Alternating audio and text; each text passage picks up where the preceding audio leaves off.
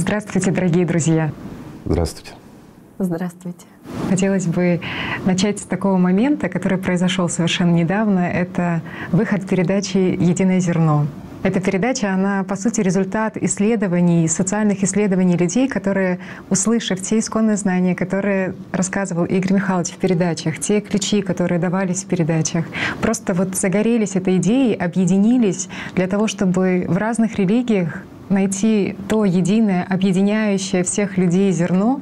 И вот как раз чем ценна эта передача «Единое зерно», тем, что она показала, что большинство людей говорили о едином зерне, которое внутри них. Начиная от ученых, от простых людей, даже от представителей религии, люди говорили о том, что у них внутри. Да. Религия — это сборник традиций и многих правил по факту. Как нужно, что нужно, это в помощь идущему. Это хорошо, замечательно. Но истинное зерно, оно у каждого внутри. Его невозможно написать на бумаге. На бумаге мы всего лишь символы и знаки пишем. Мы не напишем о той истине, которая в действительности внутри. Ее невозможно описать, но ее возможно прочувствовать. И тоже вот очень запоминающимся было то, что люди вот совершенно несмотря на там на свои национальности, на свои опять же таки религиозную принадлежность или вовсе не принадлежность, абсолютно все чувствуют то, что есть любовь, которая помимо там, да, человеческой любви, та главная любовь, Этот любовь фильм, к Богу. Чем ценен этот фильм? Тем, что он показал, что все-таки большинство людей, превалирующее большинство, они это чувствуют. Они чувствуют, что есть Бог. Каждый по-разному его называет. Самое интересное, что даже человек, который называет себя атеистом, он говорит, ну я чувствую я знаю. Это о многом говорит. Они чувствуют, что есть что-то. Не знают, как его назвать. А какая разница, как его назвать? Каждый по-разному называет. Но говорим об одном и том же. Вот это ценно. Это ценно тем, что люди объединяются. Это говорит о том, что это возможно и это нужно. Вот это интересно. Еще этот фильм как будто бы показал наглядно, как много людей вообще, которые уже свободны, можно сказать, внутри, потому что… Они не свободны. Они чувствуют, что это возможно. Но если смотреть в корень, то люди ищут эту свободу, они стремятся к ней. Но сознание, как и система, она делает все, чтобы люди не получили этой свободы. Этот фильм, он хороший тем, что он вдохновляет. Очень примерами. вдохновляет. Очень вдохновляет. После Это него правда. хочется просто вот что-то И знаете, делать. что он еще важность показал? Вот мы как-то поднимали в передачах тему, что людям стыдно говорить о душе, людям стыдно говорить о Не Боге. принято. Не принято. А не принято кем? И вот как в предыдущей передаче за Атлантиду, да, помните? Там за рапсодов рассказывали.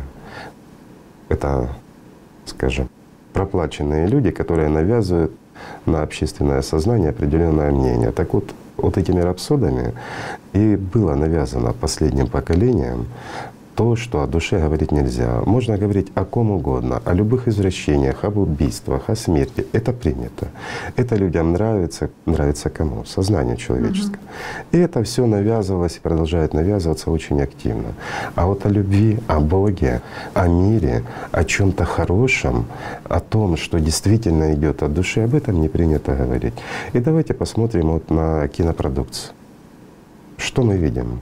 Эти блокбастеры и все остальное. Эмоции, выкачка каких-то Абсолютная эмоций. эмоция, Мгм. абсолютное насилие везде, зло и какой-то герой, который сам это зло, хотя теми же методами. теми же методами и сам тем же злом и является зачастую. Ведь много фильмов, сериалов на сегодняшний день, где маньяк-убийца борется с неким злом, и получается воля-неволя, мы как бы становимся на сторону маньяка и за него переживаем. Ведь много таких фильмов. И что происходит? Мы это принимаем. Человек копирует эту Совершенно модель. правильно. И вот фильмы «За Атлантиду» и «Единое зерно», вот они показывают и дополняют друг друга. Они показывают ту правду и показывают, что все таки люди живые, что люди понимают и много чувствуют и знают. Если фильм «Атлантида» он показывает суть и причину, скажем, почему так пошло и когда человечество перестало быть человечеством, ну, я упрощу. Человек, он дуален, да? Одна часть человеческая — это ангельская часть, другая часть — это звериная часть.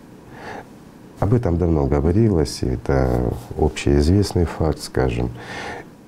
И вот вопрос стоит просто ребром. Кто должен доминировать? Ангел управлять зверем или зверь управлять ангелом. От этого зависит вектор развития и будущее самого человечества. Когда зверь управляет ангелом, когда в это время ангел, извините, как общипанная курица, забившись в угол, перепуганный от дикой собаки, которая его постоянно грызет, а так люди себя и чувствуют в действительности. Они боятся даже подумать о Боге, а к Богу только потребительски относятся и тому подобное. Почему? Потому что зверь доминирует. Mm-hmm.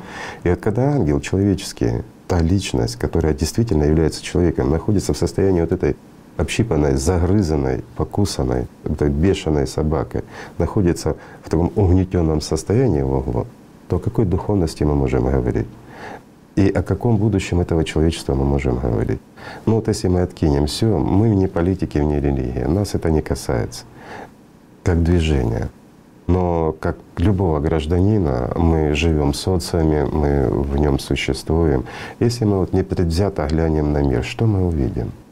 Мы увидим постоянные распри, войны, экономические войны, реальные войны. Вот то, что вот происходит сейчас, когда гибнет молодежь, ну, борьба и противостояние. Борьба и противостояние везде и всюду. Но разве не так? По всему миру идет это. Мы можем назвать это цивилизованным, развитым обществом. А что произойдет с этим обществом? Я думаю, любой здравомыслящий человек сам понимает, что как ни крути, а конец понять. И тот, кто имеет глаза внутренние, тот, кто имеет слух внутренний, тот все понимает и знает сам. А те, кто живет под диктовку тех же рапсодов, им это не нужно. Это все равно. Так вот, если будет по-другому, когда ангел будет держать на жестком поводке вот эту собаку бешеную, которая является звериной частью человека, она ненасытна, и управлять ее, и это бешеный пес будет ручным ну, скажем, исполняющим все, что необходимо, тогда и человечество изменится. И знаете, что самое замечательное, что единое зерно, вот этот фильм, он показал, что все-таки это возможно.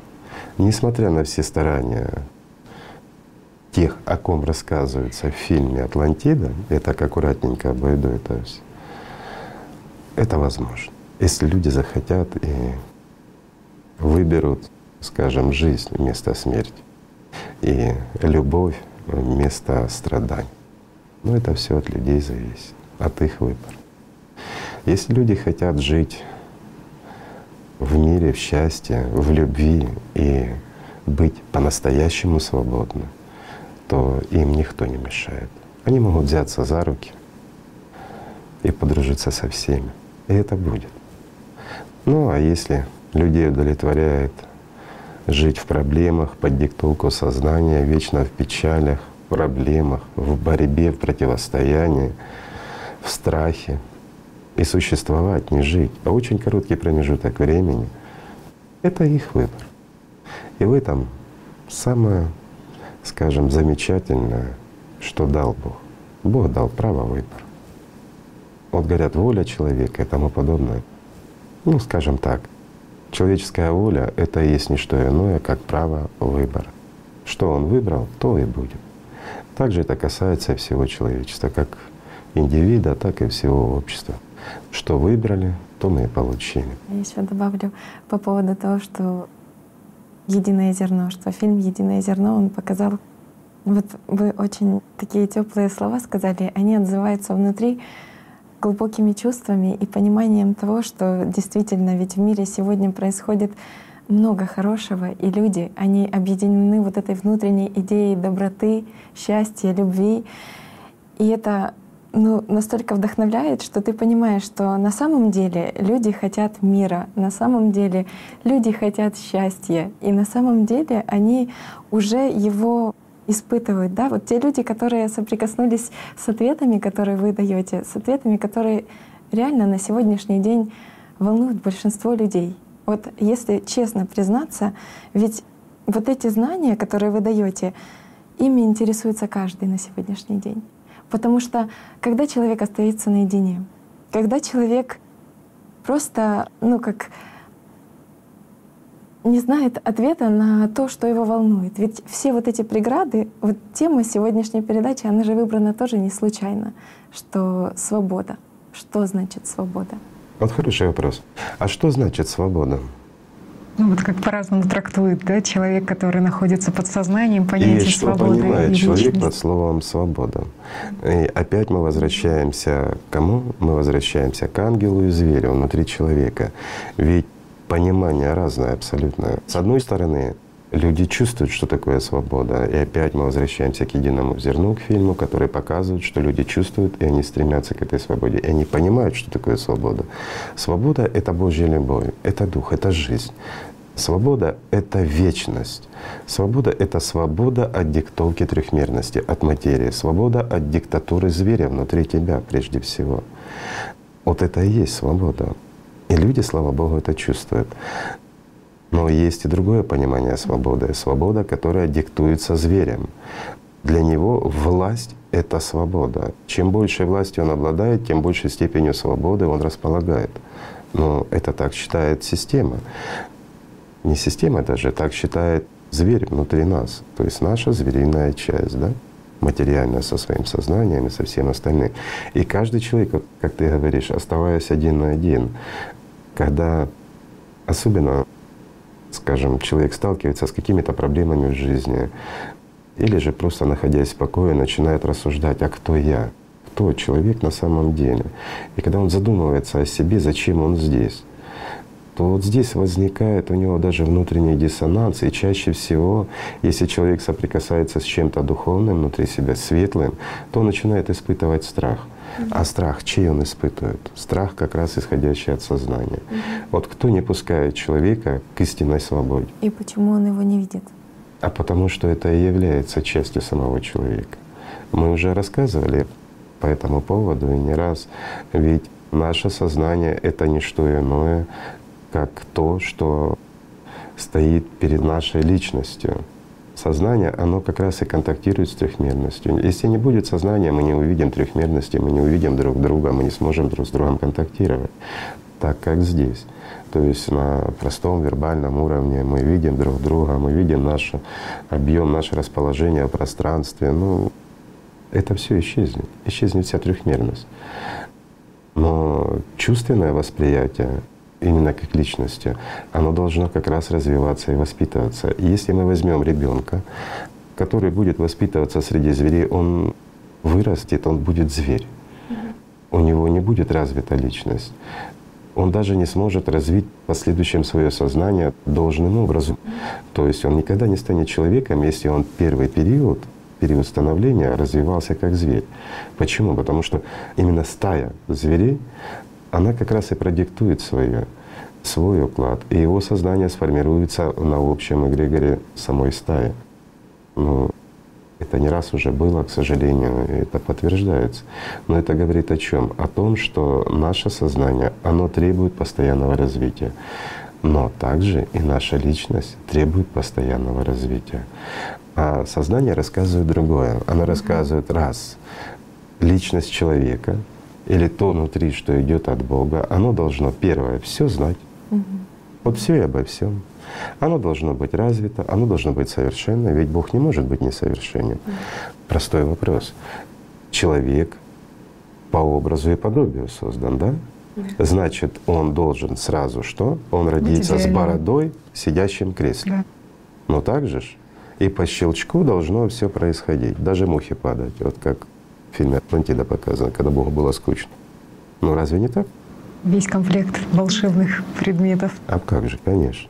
И вот получается, что сознание не что иное, как лживое существо. Оно навязывает одно, скрывая другое. А вот когда человек занимается, когда он наблюдает за ним и просто-напросто, скажем, загоняет этого зверя в угол, Не зверь ангела, а ангел загоняет зверь. Все становится на свои места. Но тогда человек обретает свободу. Свободу от диктатуры своего, своей части звериной, да, то есть это его доминирование. Но для того, чтобы этому научиться, нужно потратить много сил, времени, и действительно этим надо заниматься. Ну и здесь я бы хотел поднять другой вопрос, что есть ведь два пути. Есть духовный путь, скажем так, вот для мирян, вот, как говорят религии, да, а есть для тех, кто становится на служение. И ведь это разные вещи. Очень Абсолютно. по этому поводу, как а, отличить, ну, Действительно, как это ж, ну, это разные вещи. Служение, оно требует дисциплины, самоотдачи. Здесь человек прекрасно понимает, что он может сделать очень многое для духовного мира. И он, скажем, не о себе заботится, не о своем пребывании здесь, а он заботится о большем. Он заботится о людях. И естественно, что его забота должна идти через свое духовное саморазвитие и приносить, скажем, пользу. максимальную пользу для мира духовного, конечно, и для людей, как духовных существ, как для ангелов будущих, а не как, скажем, членов стаи, да? Звериной. Интересный как бы момент получается, даже если возвращаться к тому посылу людей, которые участвовали в проекте «Единое зерно», получается, что вот эта маленькая победа каждого над тем зверем внутри себя, преодоление, маленькое преодоление, просто вот загорелись интересом и решили изучить, преодолев сознание, которое говорило и останавливало, и рассказывало о том, что не нужно этого делать, и что, что это не актуально, смогу, что у меня да, не получится. что это не получится, да. что это вообще безнадежно. Преодолев сознание внутри себя, когда личность выходит Страхи на первый план, да. да, то есть преодолев это, породили такую волну, как много мы услышали людей, которые искренне говорят о любви, которые искренне говорят о Боге. И самое интересное, что после этого проекта, то есть пошла новая волна, как много людей именно откликнулось. Потому что это живое. Продолжение. Да. Почему? Потому что это резонирует именно с их внутренним состоянием. Это резонирует с внутренним ангелом человека, с его ангельской сущностью. И если мы посмотрим, какие люди действительно раскрывались, и как они раскрывались, ведь они раскрывались действительно в чистом от души, говорили об этом. Почему? Потому что это составляющая любого человека. В общечеловеческом. В общечеловеческом плане, конечно. Даже не понимали, как вот это их работа над собой и вот эта их маленькая победа внутри себя, какой она в глобальном плане запускает механизм Конечно. и резонанс. Так, это резонанс, тоже есть часть служения. И самое главное, что вот перевернута вот эта монада, вот то, что навязывалось рапсодами, то, что навязывалось системой, какая-то неловкость, чтобы говорить на эти темы или нет. Да, Сейчас просто хочется говорить, хочется продолжать отзываться на вот этот вот. А, правильно, и... потому что то, что очень долго, скажем, угнеталось и считалось уже забытым, ну, как пережитком, да, таким прошлого, оно, оказывается, доминирует в людях. И оно оказывается, что оно очень дорого и близко всем, по всему миру, всем людям. И как система не старалась, но убить это не смогло. И это радостно, что действительно люди пробуждаются, что они действительно чувствуют, и они стремятся. И самое хорошее, и самое замечательное, что они не боятся об этом говорить. Это свобода. И показывают пример другим Конечно. людям, которые сидят Конечно. Здесь есть части служения, но здесь есть и самое важное то, что люди чувствуют свою дуальность. Люди понимают, что есть и духовная составляющая внутри. На всех языках, во всех религиях. Это очень важно. Это то, что объединяет. Это как раз и есть там внутренняя любовь, внутреннее стремление к Богу. Это то, что издревле называлось «аллатра». И вот замечательно, что есть и ученые, которые подтверждают «АЛЛАТРА», что оно значит и тому подобное. Ну, видите, как все просто. Но все становится на свои места. Оказывается, и прошлое не забыто, и есть кто это изучает и знает. Но просто о них не знали люди. А теперь знают. И, и все больше и больше узнают. Это же интересно. Что, ну, как бы большая благодарность и людям, что те знания, которые вы рассказывали в передачах, делились ими, что они не были просто услышаны и применены для себя, а что было, было продолжение этой волны, что они подхватили эту волну ну, в этом раскатом вот таким. Вот. В этом смысл. Это и есть также часть служения, служения миру духовному. Когда ты чувствуешь эту потребность к свободе, к любви, когда ты это испытываешь, ты этим делишься. Ну, мы уже не раз говорили, что невозможно это удержать. Это стремление делиться этим, ну, это как солнце, которое невозможно удержать в себе. Им хочется вот осветить весь мир. Ну, и это становится все больше и больше. А это обязательно самое так. интересное, что ведь если ты делишься духовным, если оно тебя переполняет, то Если ты делишься духовной больше. любовью, чем больше ты делишься, тем больше ты получаешь. Это как раз и говорилось, старица тебе воздастся. Это имелось в виду. А не то, что ты Да, подарил да. кому-то 100 долларов и ждешь, что тебе вернется да, 10 тысяч, потому что старица должна вернуться. Не вернется. И не в этом смысл. Вернется или не вернется. Это всего лишь бумажка, которую ты с собой не заберешь. А вот любовь Божья — это то, что как раз и гарантирует тебе будущее. Так вот мы подходим к какому вопросу? Служение. Есть путь служения. Служение бывает разным. Есть полная отдача, есть вот такой вот, как вот сейчас вы рассказали, люди от души чувствуют, делятся. А есть, ну, скажем, даже простая формула, которая позволяет людям осознать, что такое личность. Да? Это не служение миру духовному, это служение ангелу внутри себя, служение самому себе, для того, чтобы дать ему хоть какую-то свободу, чтобы человек смог осознать, что он не зверь, и уйти от этой диктатуры, научиться противостоять тем глупостям, которые навязываются и которые делают жизнь несчастной, скажем проще, для того, чтобы обрести счастье и прочувствовать любовь настоящую. Да? Не призрачную любовь, а человека к человеку, которая диктуется как раз вот этим зверем, а настоящую любовь. И приблизиться к свободе. Что для этого необходимо? Вот простому человеку, вот люди часто задают этот вопрос. Самые первые шаги. Человек понимает, что есть, он, вот иногда он что-то чувствует, но тут же отвлекся и все потерял. И опять его грызут мысли, он не знает, как от них уйти, от этого сознания. И он начинает замалчивать, ну, сам себе врать о том, что все хорошо, все замечательно. Ну как сам себе? Сознание ему рассказывает, а он с этим соглашается. Сознание говорит, ты ж не можешь, ты ж у тебя не получится. А как сделать так, чтобы человеку получилось? Вот простой вопрос. Ведь очень многим людям это нужно сейчас которые вот смотрят на нас и говорят, да, расскажите, как проще. Вот без всех ваших наворот. Потому что вы вот что-то поняли, вы что-то знаете, вот вы смогли преодолеть. А как мне научиться? Вот надо рассказать вот просто человек. Вот что вы могли посоветовать? Вот есть один такой момент, который касается, ну, в принципе, развития каждого. Ведь очень, ну, недопонимание, которое возникает у человека, оно связано именно с тем, что нужно развивать в себе. Вот вопрос развивать личность, да? Личность, она же чувствует. Вот через личность идет вот это А как найти восприятие. личность? Да, вот как найти? Вот, Простой это- прием, да. вот самый простой инструмент, который может человек использовать, любой человек, вот сидящий с нами за столом здесь, как он может использовать инструмент самый простой для того, чтобы осознать, что он дуален, что действительно в нем есть ангел и в нем есть зверь. Мы же Э, много раз так о простой. двойственности говорили, да, то есть найти вот это А ведь невозможно. да. Самое интересное, что вот этот наш товарищ, вот сидящий напротив меня, он никогда не сможет противостоять системе, сатане, как его бы ни называли. Никогда. Если он не поймет, что он личность. Как простому вот моему хорошему другу стать ангелом, как для этого ему нужно понять, что он личность, какой инструмент ему использовать. Вот все время вы меня спрашиваете, но я Какая решил. неожиданность. Ну, так. Наращивать вот это опыт другой, совершенно другого, да, другой чувственный опыт э, того, что внутри живет, загорается. Понять, Вы что опять говорите высокими категориями. Можно я? Мой друг этого не понимает, вот сидит.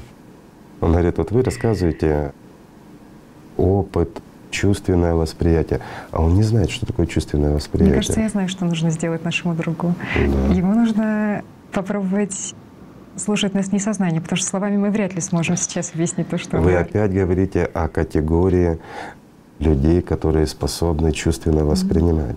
Мы о них тоже поговорим сегодня, потому что у меня здесь несколько друзей. А вот товарищу, который в силу определенных сложившихся обстоятельств рос вот именно под гнетом системы. Ему приходилось преодолевать много, думать, выживать. И сейчас сознание его доминирует над личностью. Он не может дифференцировать, где личность, где сознание. Он постоянно путается, и он пытается сознанием что-то делать, у него не получается. Но он чувствует, что то, что мы говорим, здесь есть, вот что-то есть. Вот, вот что-то цепляет, он понимает, что да, вот что-то исходит от вас. Вот, вот. А как, как же ж мне научиться? Вот как утвердиться на этом пути? А утвердиться можно одно, только через личный опыт. Иначе это все опять, как любой религии, остается болтовней. Я должен сделать то, поклониться то, а что я получу? Понимаешь, ну это не магия, что получать материально, но где свобода внутренняя, где радость, где любовь. Даже если что-то происходит, оно происходит, вот сегодня вспышка произошла, а завтра еще хуже. И он не может приблизиться к этому состоянию, которое было. Вот как помочь моему другу? Вот что для этого практическое ему нужно сделать, не говоря высокими категориями. Почувствовать процессы, которые идут на расширение Опять почувствовать процессы извне. И вот вы опять говорите о… Я понимаю. Есть а... практический пример ну, того, как нам в свое время помогло, и то, что вы советовали неоднократно, но про ведение дневника, то есть начать Правильно. записывать свои мысли, и вот смотри, излагать. А, что, что мешает моему другу? Да, ему мешает сознание. сознание. Оно ему не дает писать дневник. Да. Оно ему запретило. Да. А запретило как? То что ты будешь писать, ты все понимаешь, ты все знаешь, тебе это не нужно. Да. Зачем тебе писать, когда ты все помнишь? А на самом деле вот мой друг хороший, он послушал передачу, получил всплеск, через пять минут он ее уже забыл. Он вообще забывает напрочь все. Почему? Потому что сознание не дает ему этого понимания. Оно стоит, ну зверь он и есть зверь. Это самый страшный, самый первый страж на пути к миру духовному оно тут же его отводит, тут же его увлекает. Он, ну, он мой хороший друг, но он раб, раб системы, а ему надо помочь. Как скинуть ему эти кандалы? Понимаешь? Вести дневник он не может априори. Почему? Потому что ему сознание запрещает. Даже когда он берет и садится, начинает писать, у него пустота в голове. Сознание говорит, а что ты будешь писать? Тебе ж нечего писать. И зачем ты это пишешь? Ну так написал. Завтра ему сознание говорит то же самое. Записываем. Послезавтра то же самое. Ну, я понимаю, что этот опыт это опыт для тех людей, которые чувствуют больше. И они пойдут на это, и они будут писать все, и они будут это изучать. Но извините, это для тех, кто чувствует потребность в служении. Они будут детализировать все. А мой друг работает. У него работа, учеба, ну, Какая разница? Он занятый человек. Просто лежит тут, смотрит сериалы на диване. Но имеет право. Но в то же время он хочет стать счастливым. Как с чего-то начать. Вот для него, как для мирянина, как для человека ищущего, что нужно сделать? Самые первые шаги. Вот видите, я не могу от вас услышать. Вот так же и они от нас не могут услышать. И вот в этом проблема что люди, даже слегка чувствуя, иногда получая всплески, они не знают, что делать. Ну разве не так? Ну так же. Это и заставляет их сомневаться, шататься и все остальное. А самый простой пример какой? Прием, вернее. И самый лучший инструмент. Для того, чтобы не испытывать зла, не испытывать страдания и боли, нужно что? отказаться от плохих мыслей. Когда человек понимает, что он хочет быть счастливым, и вот мой друг хочет испытывать радость, ему нужен самый простой способ и самый простой инструмент. Это отказываться от скажем, угнетающих мыслей. Вот приходит мысль в голову, что ты страдаешь, ты бедный, а ты говоришь, нет, я счастливый, я люблю Бога. Вот просто вот так, как в форме игры даже, начать играть. Запрещать своему сознанию кого-то осуждать, ненавидеть, вот злиться на кого-то. Вот просто запрети. Скажи, нет, я не буду. Сознание говорит, вот это плохой человек. А ты говоришь, почему он плохой, чем он хуже меня? Вот так и отвечать, парировать, заставлять часть сознания. Понять нужно одно. Вот мой дорогой друг, запомни одно. Ты финансируешь свои мысли. Это действительно так. Мысли ты не заказываешь в голове. Они приходят извне. Есть сомнения, посиди, подумай. Давай подумаем о бабочке. Да, ты можешь увидеть бабочку сейчас в голове, представить ее. Удержи пять минут в голове эту бабочку, и ты поймешь, что ты ее не удержишь. тебе придут рыбки, обезьянки, лимоны, апельсины, сосед хромой, да кто угодно. И бабочка это будет с ними перемешку. А ты просто вот удержи бабочку. Не получится. Почему? Потому что ты не хозяин сознания. И когда ты понимаешь, что ты не хозяин сознания, но ты финансируешь именно своим вниманием то, что ты вкладываешь, обращаешь на это внимание, да, то есть в своей голове, то ты как бы финансируешь. И вот, вот это финансирование, то есть отдача энергии, оно и приводит к жизни те или иные мысли. Они потом в последующем могут на тебя влиять, влиять на твою жизнь, на жизнь окружающих тебя людей. Почему? Потому что приняв мысль о том, что этот человек плохой, ты к нему начинаешь относиться как к плохому человеку. Ты его отторгаешь. А, а чем же он хуже тебя? То есть вот простой вопрос. А когда эта мысль идет, ты говоришь, нет, постой, мне не нужна такая мысль. Я не буду осуждать этого человека. Просто-напросто. И ты отказался, и думаешь о хорошем. Сознание пытается всунуть тебе опять какую-нибудь нехорошую мысль, зло, страх, ненависть, пытается тебя принизить или возвысить. Это нет. Рассказывай просто, я хочу о любви, о радости, но о любви не в понимании человека к человеку, а о любви в высшем понимании. Просто радуйся. Радуйся тому, что ты дышишь. Даже если ты болен, даже если тебе тяжело и плохо, посмотри, что есть зеленая трава, что есть голубое небо. Даже если оно серое, заволокло тучками, ну какая разница? Даже если идет дождь и гроза, полюбуйся этим дождем и грозой. Пойми одно, что пройдет немножко времени, и ты этого не увидишь. Почему? Потому что жизнь слишком коротка. И то, что тебе кажется далеким-далеким будущим, оно сегодня же, вот сейчас же будет. Просто то, что годики пролетят и настанет это сейчас, ну, это как эксперимент, можешь назначить дату в своей жизни. Неважно, час, два, месяц, день, год, десять лет. Однозначно, это сейчас будет. Очень быстро приходит время. И все, что казалось далеким, оно становится прошлым. Это правда. Вопрос лишь в том, куда делись эти годы? В пустоту? Или ты их использовал для чего-то важного, нужного? Важное, нужное в человеческом понимании, то, что рассказывает система, это построить дом, ну, как всегда. В общем, обеспечить себе быт. Я не скажу, что это плохо, это нужно делать. Это ты обязан это делать тело — это твоя машина, и ты обязан ее содержать в чистоте, в здравии. Ну и это нормально. Сознание должно работать, тело должно работать, оно должно зарабатывать, обеспечивать себя. Это вообще естественный процесс, он даже не обсуждается.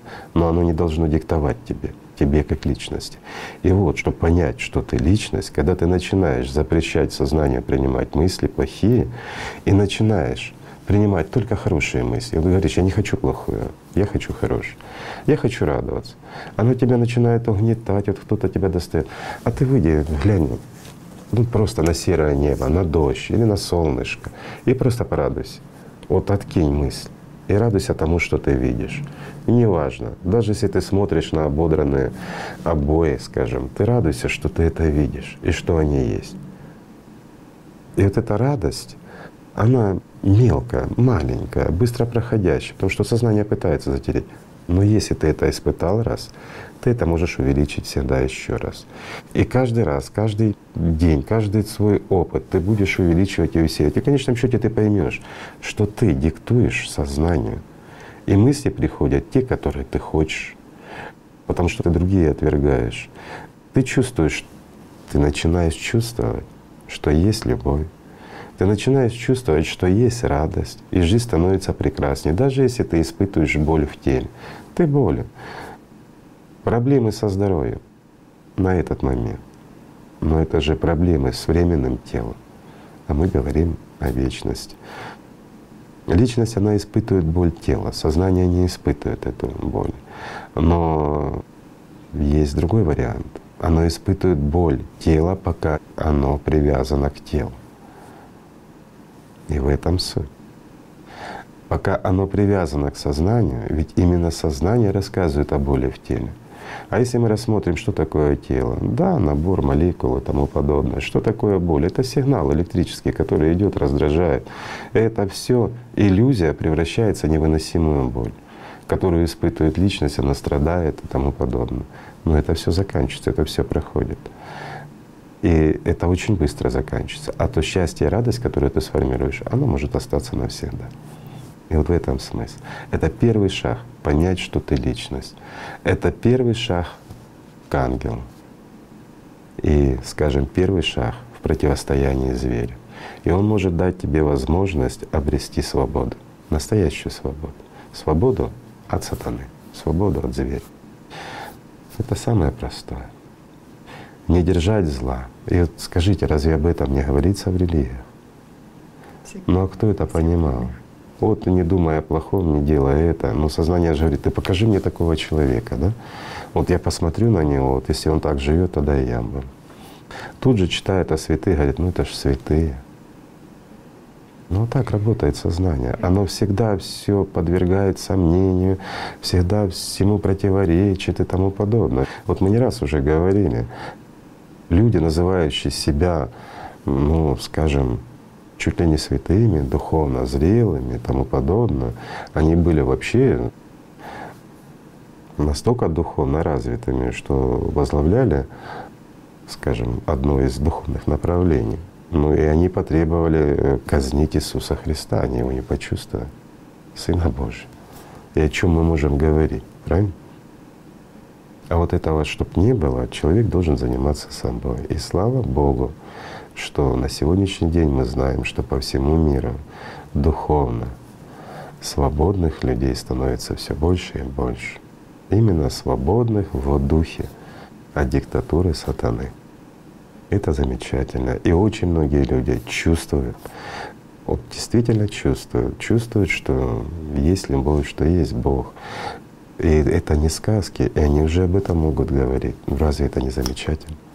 Это великолепно. Вот хотелось добавить о том, что люди, которые понимают, что нужно не думать о плохом, но многие не замечают, когда переходят на вот этот момент. Да, это когда. еще одна проблема. Да. Когда происходит да, подмена. Да, да? Вот человек, он думает о хорошем, он заставляет думать о хорошем свои сознание, он уходит от плохих мыслей, и тут же вот он что-то уронил.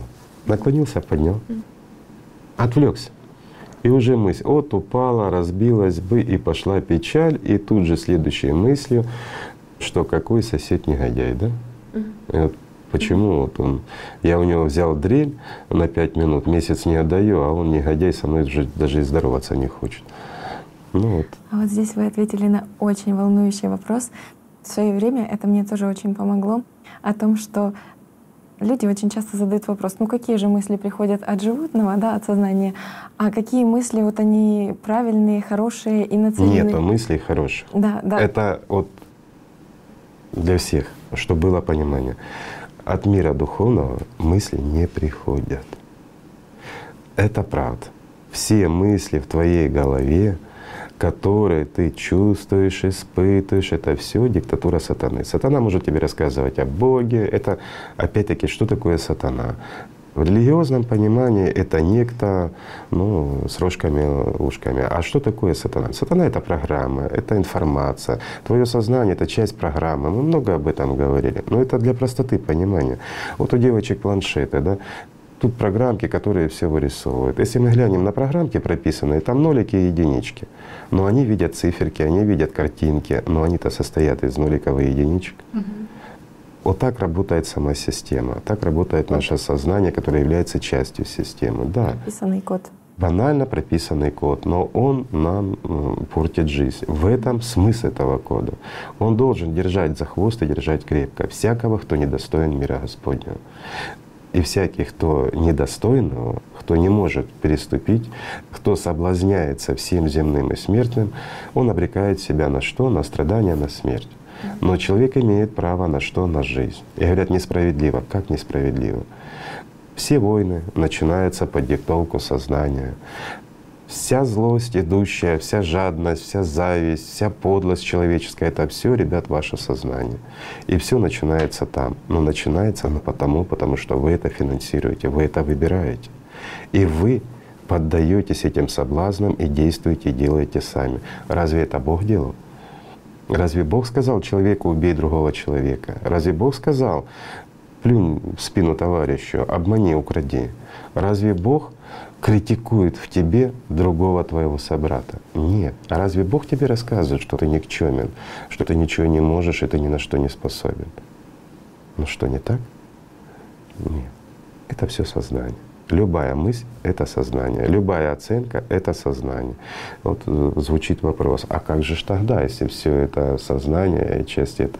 А что такое ангел? Ангел — это как раз тот, кто чувствует. Это он, ангел воспринимает этот мир под диктовку сознания. Он его не видит, но он чувствует. И вот составляющая внутренняя часть, чувственная часть, как раз то, о чем вот многие люди говорили в едином зерне в этом фильме, да, это та внутренняя, чувственное восприятие, оно воспринимается всецельно и по-другому, не так, как сознание. Но найти и освободить этого ангела очень просто. И осознать, что ты, извините, личность, а не часть программы вот этих ноликов с единичками прописанных, очень просто. Это начать запрещать своему сознанию, навязывать вам то, что вам не нужно, навязывать системные установки то есть плохие мысли, нехорошие действия и все плохое. И тогда, когда вы будете засыпать счастливо, вы будете просыпаться счастливо. Первое время, конечно, вот многие на своем опыте, вот сколько рассказывают, да, день держится, а ночью приходят мысли, которые диктуют. Ну это же первое время. Когда человек усиливает работу над собой, то что происходит и ночью? Если что-то доминирует в нем, то оно и происходит. Совершенно правильно. То есть даже ночью он уходит к Богу. Он уходит к Богу, и никто не может справиться. Ведь это ж очень просто — уйти от программки. На самом деле, единственное, что нужно — немножко приложить усилий. Но в этом-то и смысл. Если человек не будет прикладывать усилий, если он не чувствует, а чувствует каждый, лишь потом, забивая и отвергая в себе вот все божественно. А почему отвергая? Диктует сознание. Сознанию выгодно, чтобы человек стал субличностью. Или, говоря религиозным языком, попал в ад. Почему? Потому что сознание продолжает тогда существовать вместе с ним. Программа продолжает работать. А программа, мы уже не раз говорили, она самоидентифицируется, воспринимает себя как «я». Почему у человека множественное «я»? Ну, все очень просто на самом деле. И вот получается, что сознанию выгодно, чтобы человек стал субличностью, а личности — это смерть. Это невыгодно, это постоянное рабство, постоянно тебя используют. Но многие скажут, а почему я себя не чувствую как личность? Да чувствуешь ты себя как личность, в этом-то и беда. Любой себя чувствует. Вот это угнетение, вот это страдание внутреннее, это испытываешь ты как личность. А вот вся твоя алчность, вся твоя злоба и все, что ты накопил негативного, это есть сознание. И вот многие еще говорят, да поздно перевоспитываться. Даже простой mm-hmm. прием начать думать о хорошем. То есть заставляет думать сознание только о хорошем и финансирует только хорошее. А плохое вообще отметай, не думай. Говорят, там мне поздно перевоспитываться, я уже вырос, я сформированный такой. Кто говорит в это время? Сознание говорит. А человек на гордыньке, ему кажется, что вот он думает правильно, ему всех там строит, получает. Удобная позиция для сознания. Но на самом-то деле ни возраст не играет роли, ничего не играет роли. Любой человек может в любое время стал на путь, стой, работа.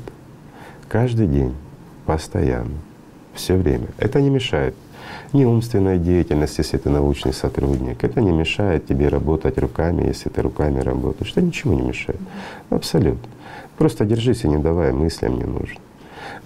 Мысли должны работать по работе выполнять все, обслуживать тебя, То есть прежде всего надо стать ангелом внутри себя. То есть хозяином над своим животным. А животное должно работать над тебя. Вот представьте, приведу простой пример. Завели вы собачку. И в конечном счете вот этот маленький песик, ну, к примеру, чихуашка, да, знаете, такая маленькая ушастенькая собачка. И в конечном счете она становится вашим королем, да. По ее взгляду ты уже бежишь на цырлочках ей за кормом. Она не успела повернуться, ты уже бежишь там, переворачиваешь ей подушечку, еще что-то. Ведь в жизни и часто такое бывает.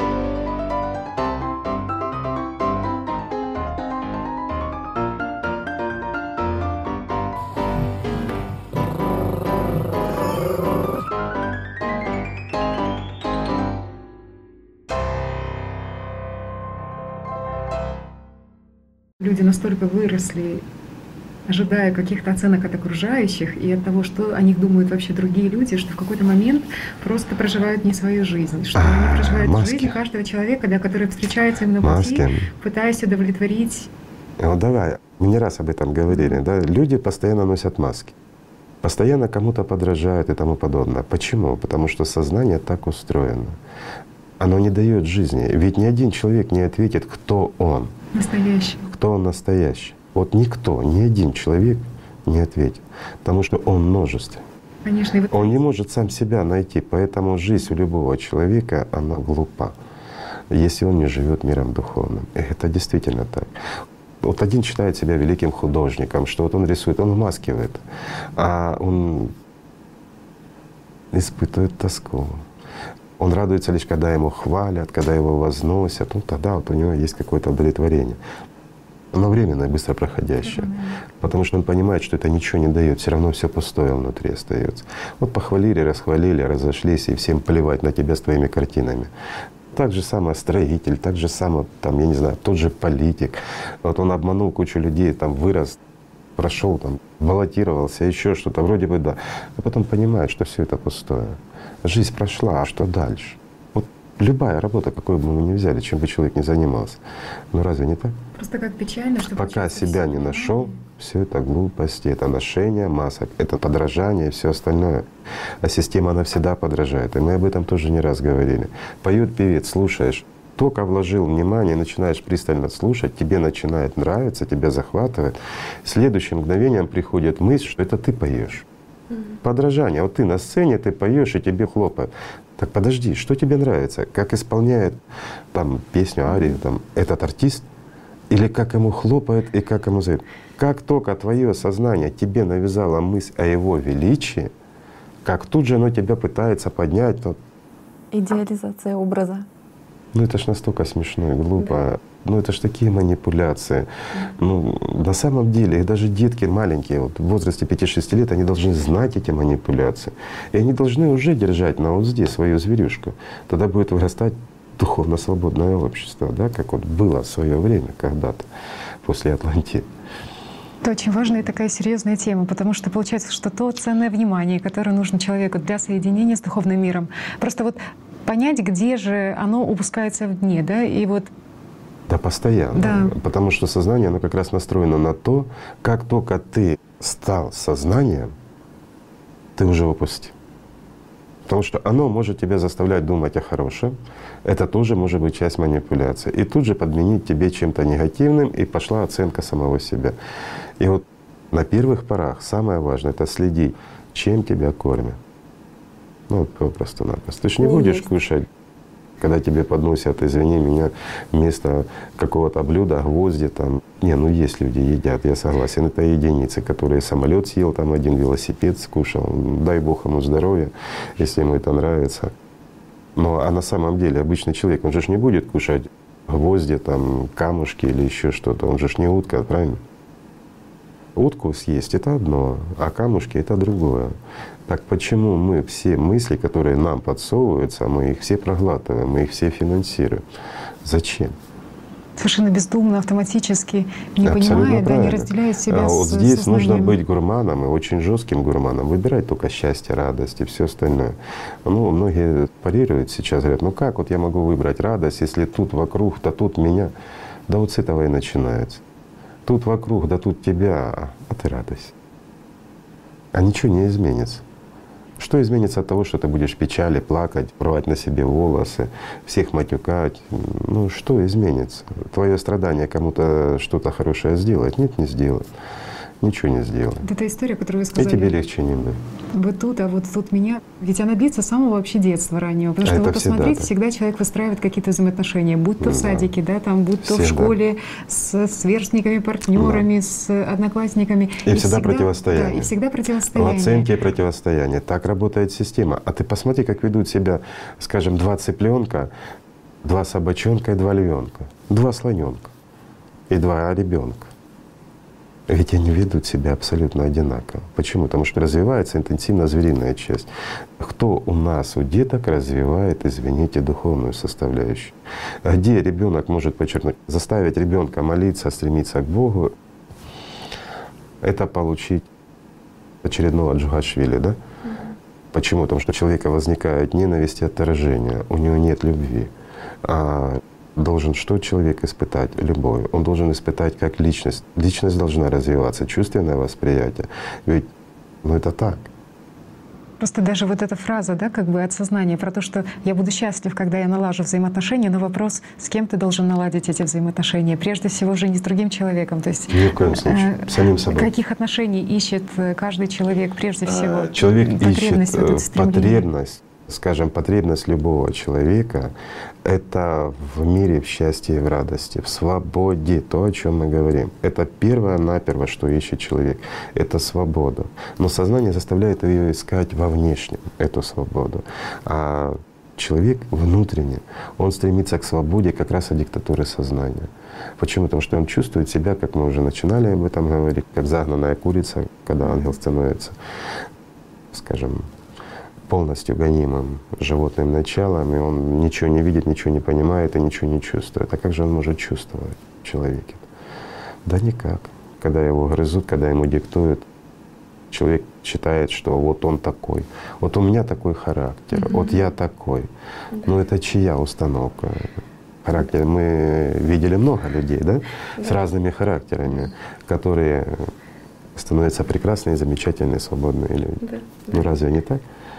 Так. Вот вы это затронули такой хороший момент про то, что вкладывают родители из детства. Ведь в психологии даже есть целое направление, с чем столкнулись. Да? Вот э, психологи, которые работают в школах, которые работают в университетах, то есть с взрослеющими людьми. Да? Люди ну, не понимая во взрослом возрасте, откуда взялись вот эти шаблоны. То есть ты ничего не сможешь. Такие установки, которые идут с самого-самого... Закрепощают. Закрепощают. И вот ну, во взрослой жизни уже появляется вот эта вот несмелость, вот это вот обиды, вот эти зависти, злости. Конечно. Вот все вот эти вот шаблоны, Но которые формируются. здесь опять-таки, это мы берем элементарно развитие сознания человека. Да.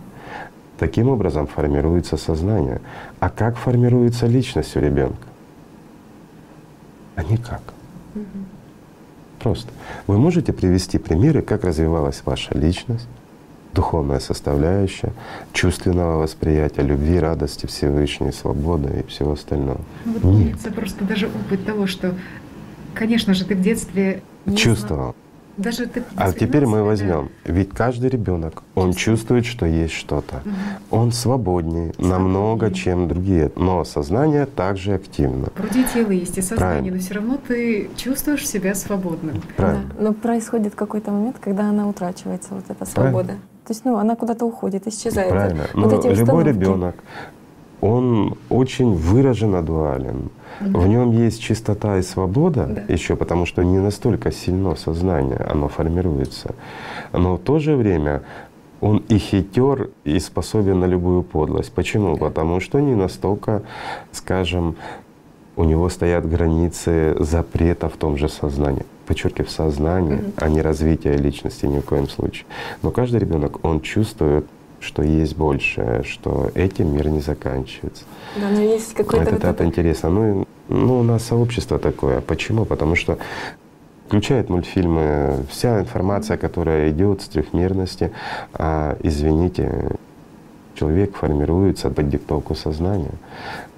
Информацию, которую он воспринимает, она перерабатывается, усваивается, и это формирует человека. А формирует что в основном? Звериную составляющую. Не формирует в человеке духовную направленность. Почему? Потому что мы опять вот коснулись ну, что бы мы ни включили, телевизор, радио, интернет, у нас вся информация идет сплошной негатив, сплошное забивание и развитие как раз, скажем, усиление доминирования животной составляющей. У нас практически нет примеров о духовных подвигах, о добре, о радости.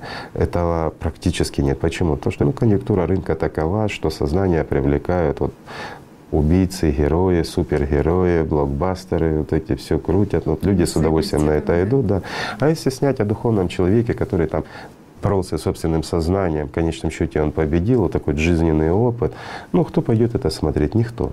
Ну, ребят, ну, если раз, второй, третий снять это, не снимать и не показывать другое, в конечном счете мода поменяется.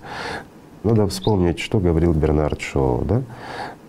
Человеку навязывается, скажем, мода и красота и понимание всего остального. То есть, а это ж есть не что иное, как диктатура.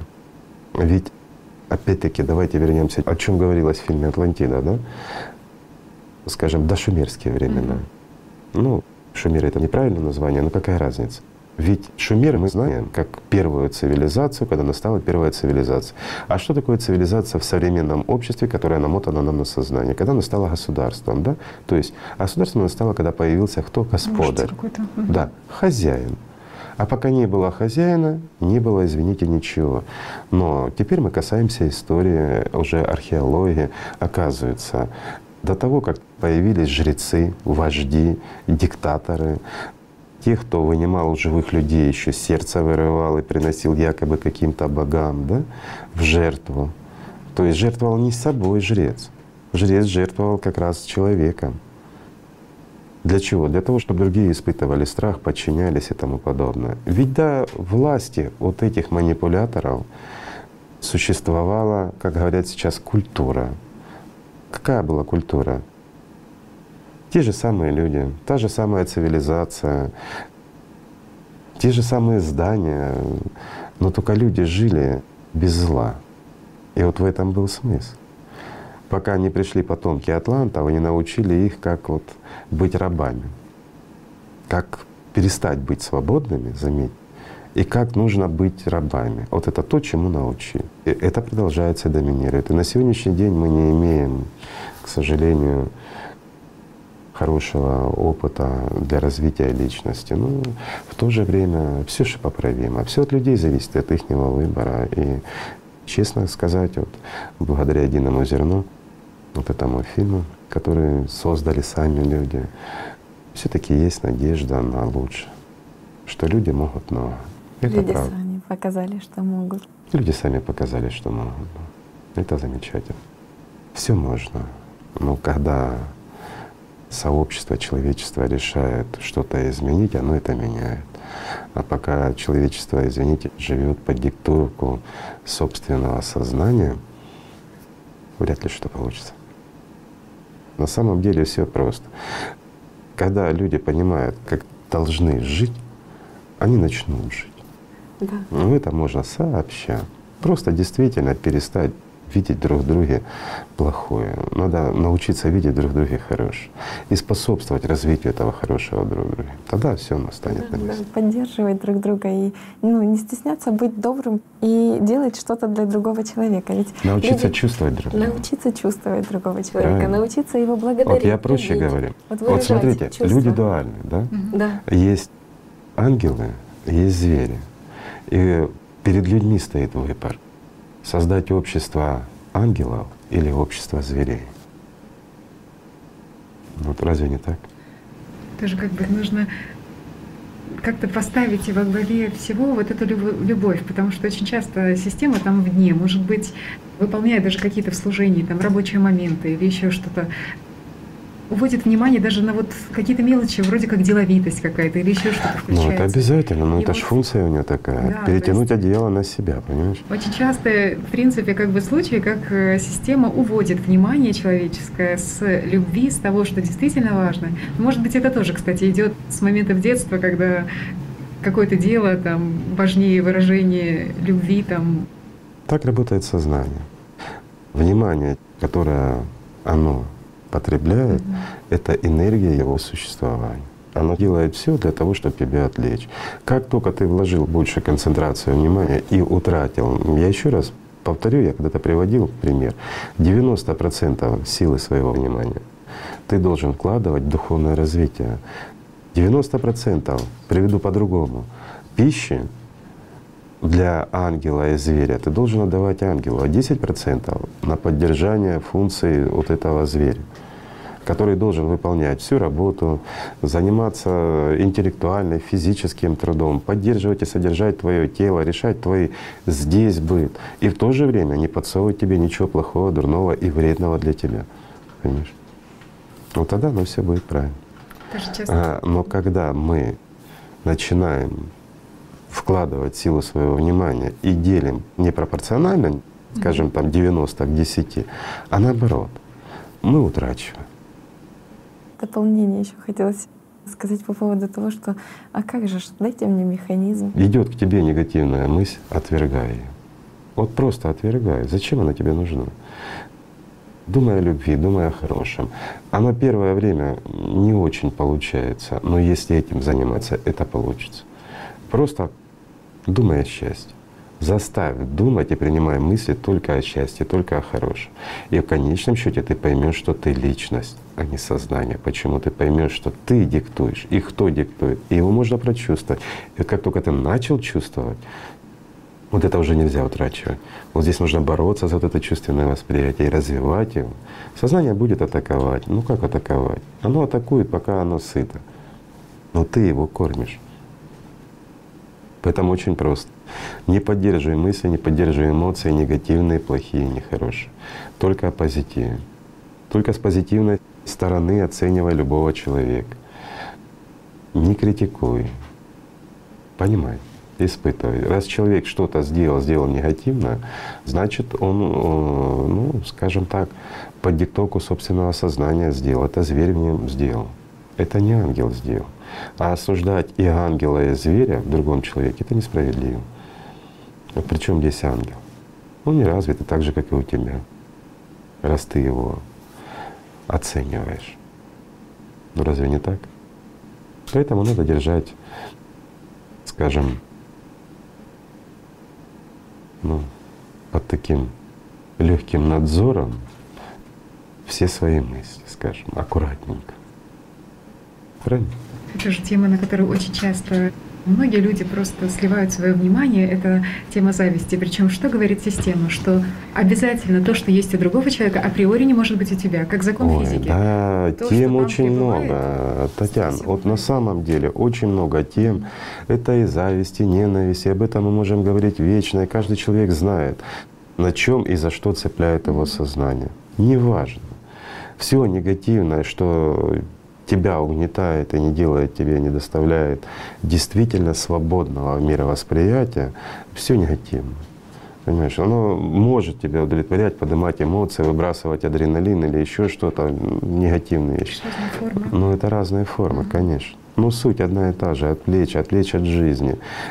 Манипулировать тобой как мартышкой. Ну, ну разве ты мартышка? Ну, простой вопрос. Оно тебе надо. Живи, живи счастливо. Зачем страдать, когда можно быть счастливым?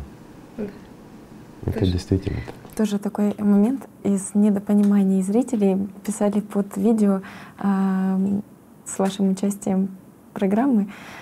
Там было написано о том, что вот просто живи, просто люби. Была такая подмена от сознания у людей, что вот если просто любить и просто жить, это означает плыть по течению, ничего не делать, вот ничем не заниматься и А, просто. Это как раз диктовка сознания. Да. Вот ты как амеба, ничего не делаешь, куда ветер дует, туда ты и плывешь. Вот бездействие. Ну, это и религии некоторые на этом построены, и были, во всяком случае, некоторые сейчас. Не наступить на козявку, не сделать ничего и тому подобное. Так и нигде и не останешься. И никем не будешь. Будешь лентяем. Сознание, оно крутит все что угодно. Первое Да. это активная позиция. Мы еще раз говорим, когда человек действительно постигает вот эту любовь Божью, вот это солнце внутри, да ты на месте не усидишь. Ну что не так? Ну как же ж можно этим не поделиться, как же ж можно сидеть и вот это жадничать? Жадничать можно отблеском Луны, который создает иллюзию, что ты что-то понял, но это не Солнце. Это всего лишь искаженный свет, исходящий от Луны. Вот он и вызывает эти понимания, якобы. Это все же идет из сознания, это игры сознания. А когда оно настоящее, когда оно живое, когда оно тебя переполняет? Тут уже, извините, не полежишь, не помечтаешь. Да, тем более, что личность это же Когда ты понимаешь, что Бог есть, когда ты чувствуешь эту любовь, исходящую от Него, ну, и ты понимаешь, что сколько ангелов заточены и находятся в бедственном состоянии да, от своих зверей, которые их как куриц трепят. Вот, вот здесь, да, начинает щемить. И хочется немножко дать свободу, помочь. Это выбор их. Нельзя диктовать. Вот не делай то, делай то. Нет. Человек вправе выбирать. Хочет быть курицей, пусть будет курицей. Но если хочет стать ангелом, он должен стать ангелом. Это невозможно удержать. И бездействие здесь, оно нереально. Бездействие — это значит ложь от сознания. Это подмен. Да, да, потому что личность это Конечно. внутреннее действие, которое направлено именно на созидательную Личность — это часть мира духовного. И находясь, э, в, скажем так, в стесненном состоянии, оно стремится домой. Оно шевелится. А раз оно шевелится, то многое меняется. Каждый человек хочет вот этого да. родства и стать ангелом. А но кто ему сознание- запрещает? Сознание ему рисует, что ангелом это ты станешь когда-то. Первое в выборе, когда просыпается, когда человек чувствует, он как раз и становится ангелом.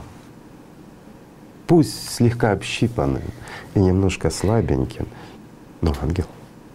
Ну, это уже начало. Это уже прекрасное Это уже понимание того, начало, что конечно. сейчас ты ангел. Ну, Не скажем когда-то. проще, а, ну, человек он и есть, и ангел, и зверь. Вопрос лишь в том, кто доминирует и что останется после короткого промежутка, что мы называем жизнь. Ангел или зверь? Мертвое или живое? Не поддаваться на панику, которая гонит человека в достижение этого, а почувствовать, что сейчас ты чувствуешь Бога, что ты сейчас находишься в этой И вот этим жить надо. Ангел — это и есть часть Солнца. Он сам излучает. Существует истинная любовь. Это любовь в мире духовном. Это любовь, которая бескрайня или божественная любовь. В ней нет половых различий, в ней нет ничего. Это единение людей. Вот действительно это единение людей в любви. Почему? Потому что в том мире, кроме счастья и любви, нет ничего. Там нет отрицательных эмоций, ну, для тех, кто не понимает и не знает. Почему их нет? Потому что их быть не может. Там вообще эмоций нет. Там есть э, счастье, там есть любовь, это и есть тот мир, потому что это мир Бога. А для людей сознание всегда пытается копировать. И вот понятие «любовь», оно включает в рамки привязанности, ответственности. Но опять-таки, что стоит за этой привязанностью, ответственностью и всем остальным? Да? Манипуляция, комфорт, гормоны и все остальное. А на самом деле, если мы возьмем и без привязи рассмотрим любые вот эти вот любовные состояния, мы придем к пониманию взаимоотношений между двумя людьми. И как таковой любви высшем понимании у них нет. Они всегда друг за другом следят, они всегда друг другом пытаются манипулировать, они всегда что-то друг от друга хотят. И везде есть что? Есть прежде всего эгоизм. И второй человек, он отделенный. И когда даже не рассказывают, что мы там друг друга чувствуем и тому подобное, со временем, конечно, чувствуют. Система перемешивается, сознание начинает работать у двоих почти как у одного из-за длительного пребывания рядом. Им даже могут сидеть и молчать тоже, вот как люди духовные, но не чувствуют друг друга, да? Вот можно чувствовать, и не нужны слова, потому что есть единый язык. Но это когда люди немножечко, скажем, вырвались из объятий сознания. Но так же само копирует и сознание. Когда люди настолько свыклись, они живут вот одним мирком, особенно старики, в одно и то же время начинают вставлять одинаковые реплики. Почему? Потому что сознание уже практически одно на двоих. Уже получается два зрителя, немножко больше артистов на сцене. На них система просто-напросто экономит. Но можно это назвать любовью? Нет, потому что это всегда страдание. И вот заметьте, опять-таки, везде, в разных романах, фильмах, во всех средствах информации, которые заставляют шаблоне и кодируют сознание, везде описывается любовь, как страдание, трагедия, еще что-то. То есть оно заполнено какими-то переживаниями и эмоциями. А теперь давайте рассмотрим. Что мы знаем за эмоции, за страдания, за все остальное? Это то, что заставляет вкладывать внимание. То есть в буквальном смысле слова оплачивать чужие сцены. Или же оплачивать пустоту, попросту говоря. Или говоря языком экономики, плохой бизнес. А, вот и получается, что люди утрачивают духовные силы в пустое. А могут ли люди сосуществовать, там, семейные пары? А как же по-другому? Если у нас такой уклад жизни, если мы ушли от общинного строя, уже есть такой вот индивидуальный. Людям нравится, живут, да ради Бога. Живут. Есть такой уклад, значит, он и есть. Банальное уважение и понимание друг друга – это уже уклад семейного счастья. Но когда в семье есть хоть кто-то более-менее духовно свободный, он понимает другого. Он понимает, что ему рассказывает сейчас септоника и тому подобное. Но если он проникся уважением и, скажем, ему комфортно, опять-таки комфортно и удобно с этим человеком, он никогда ему не сделает ничего плохого, и он будет ему помогать. Он находится в трехмерности. Все равно будет идти какая-то определенная манипуляция. Нельзя заставить человека идти по духовному пути или же наоборот. Это его выбор. Но совместное проживание трехмерности все равно приводит к определенной манипуляции друг другом, да? То есть вот кто-то должен помыть полы, кто-то должен сходить в магазин и тому подобное. Ну и здесь срабатывает опять-таки банальное сознание, хочушка, не хочушка, переуклад, я буду делать то, ты будешь делать это и тому подобное. Элементарные договоренности с элементами манипуляции. Поэтому из этого делать трагедию не стоит. Ну и называть эти вещи любовью, ну, скажем, как бы можно, но нужно ставить кавычки. Какая любовь? Земная любовь или духовная любовь? Ну, люди часто путают. В этом и проблема. Но если говорить на эти вещи откровенно и так, как оно есть, то это может нарушить и семейные уклады, потому что люди начнут копировать, не понимая сути. А для того, чтобы это понять, все-таки нужно духовно развиться. Тогда нам все упрощается. И люди не бегут с семьи, не разрушают их, они наоборот семьи становятся крепче, если кто-то действительно становится на путь духовный. Они не могут разрушиться. Даже если в семье один человек действительно стал на путь духовный, и он занимается духовным развитием, а второй занимается или увлекается какой-то религией. Потому что любая религия, она все равно ведет к Богу. Ну а человек, если, допустим, просто увлекается – религия. Он выполняет обряды, еще что-то, но продолжает жить так же, как и жил обыкновенный человек. Помешает им это? Нет, не помешает. Человек, который идет по духовному пути, он может зайти в любой храм и посетить любое собрание. Это ему никак не помешает. Потому что там, где упоминается имя Бога, ему должно быть комфортно. Потому что говорят, во всяком случае, о его доме. Это все равно, что ты вот эмигрировал, ну или вынужден пребывать некое время в другой стране. А ты вспоминаешь о своем доме, тебе хорошо, и ты знаешь, что это твой дом. Ты знаешь, что туда вернешься рано или поздно. Но если проходит какое-то собрание людей, и они говорят о твоем родном городе или твоем родном поселке, ну, конечно же, интересно поприсутствовать. А почему бы нет, и почему бы не пообщаться с этими людьми, единомышленниками, правильно? Поэтому это нормально, это естественно как правило, ну, в редких случаях, когда человек стремится к любви одному человеку, а так они вот, э, как фильм был старый еще, говорит, иду, говорит, а мужики штабелями падают, падают. Иду я красивая по улице, а все встречные ребята так и столбенеют, а которые послабее так и падают, падают, падают, и сами собой в штабеля укладываются. Вот. Ну, это же сознание рассказывает. Вот я стану такой красивой, такой вот прям Иду, а мужики штабелями падают, падают. Ну, это вот сознание. Ну, а у мужчин, наоборот, что женщины все прямо на них. А зачем ему все женщины? Он себя спросил, что ты с ними делать будешь? А здесь вот как раз все мои, все меня любят. Не я люблю. Заметьте, никто не стремится и не просит «я люблю». Все стремятся, чтобы его любили. Люди любили, Бог любил. А где ж ты, где твоя любовь? Но пока человек не научится любить, то есть пока человек сам не станет источником вот этих духовных сил, силовато, он будет ходить кругами и будет слушать своих артистов. То есть человек будет заблуждаться. Почему это происходит?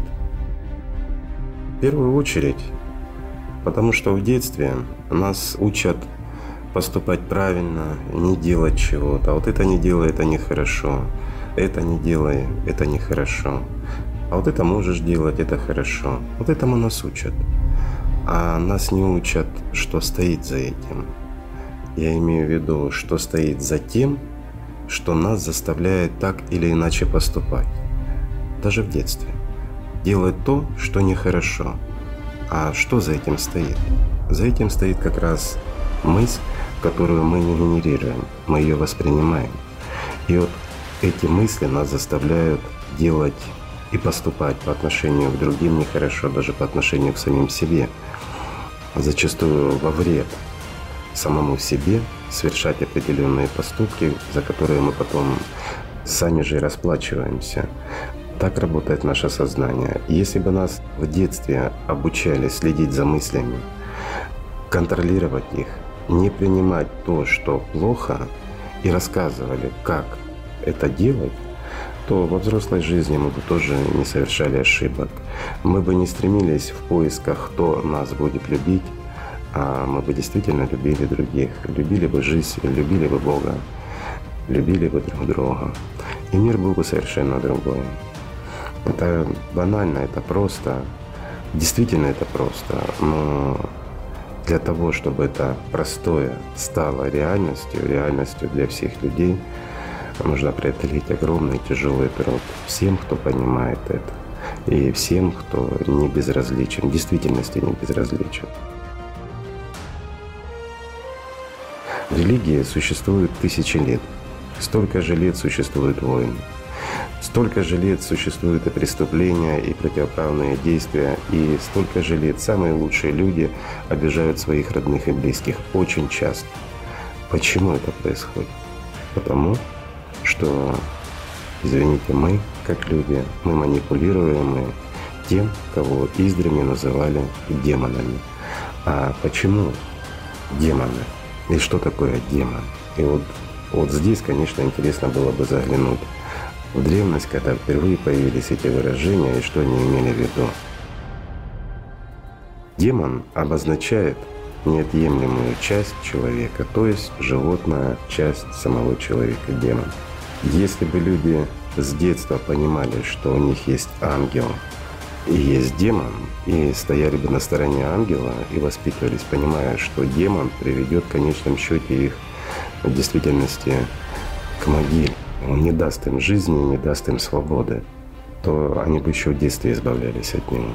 Вот в древности было одно интересное выражение, и если его перевести, скажем, на наш язык и на современный, то оно бы звучало приблизительно так, что свободный человек даже в тюрьме остается свободным, а раб своего сознания даже на воле остается рабом. Есть такой момент недопонимания людей, как же общаться без претензий и без обид. Женщина написала вопрос, как же мне находиться рядом с близкими, которые там провоцируют на какие-то обиды, на какие-то плохие эмоции. То есть идет обвинение сознанием человека в чем-то и обижается, воспринимая сознанием. Ну, на самом деле это очень просто.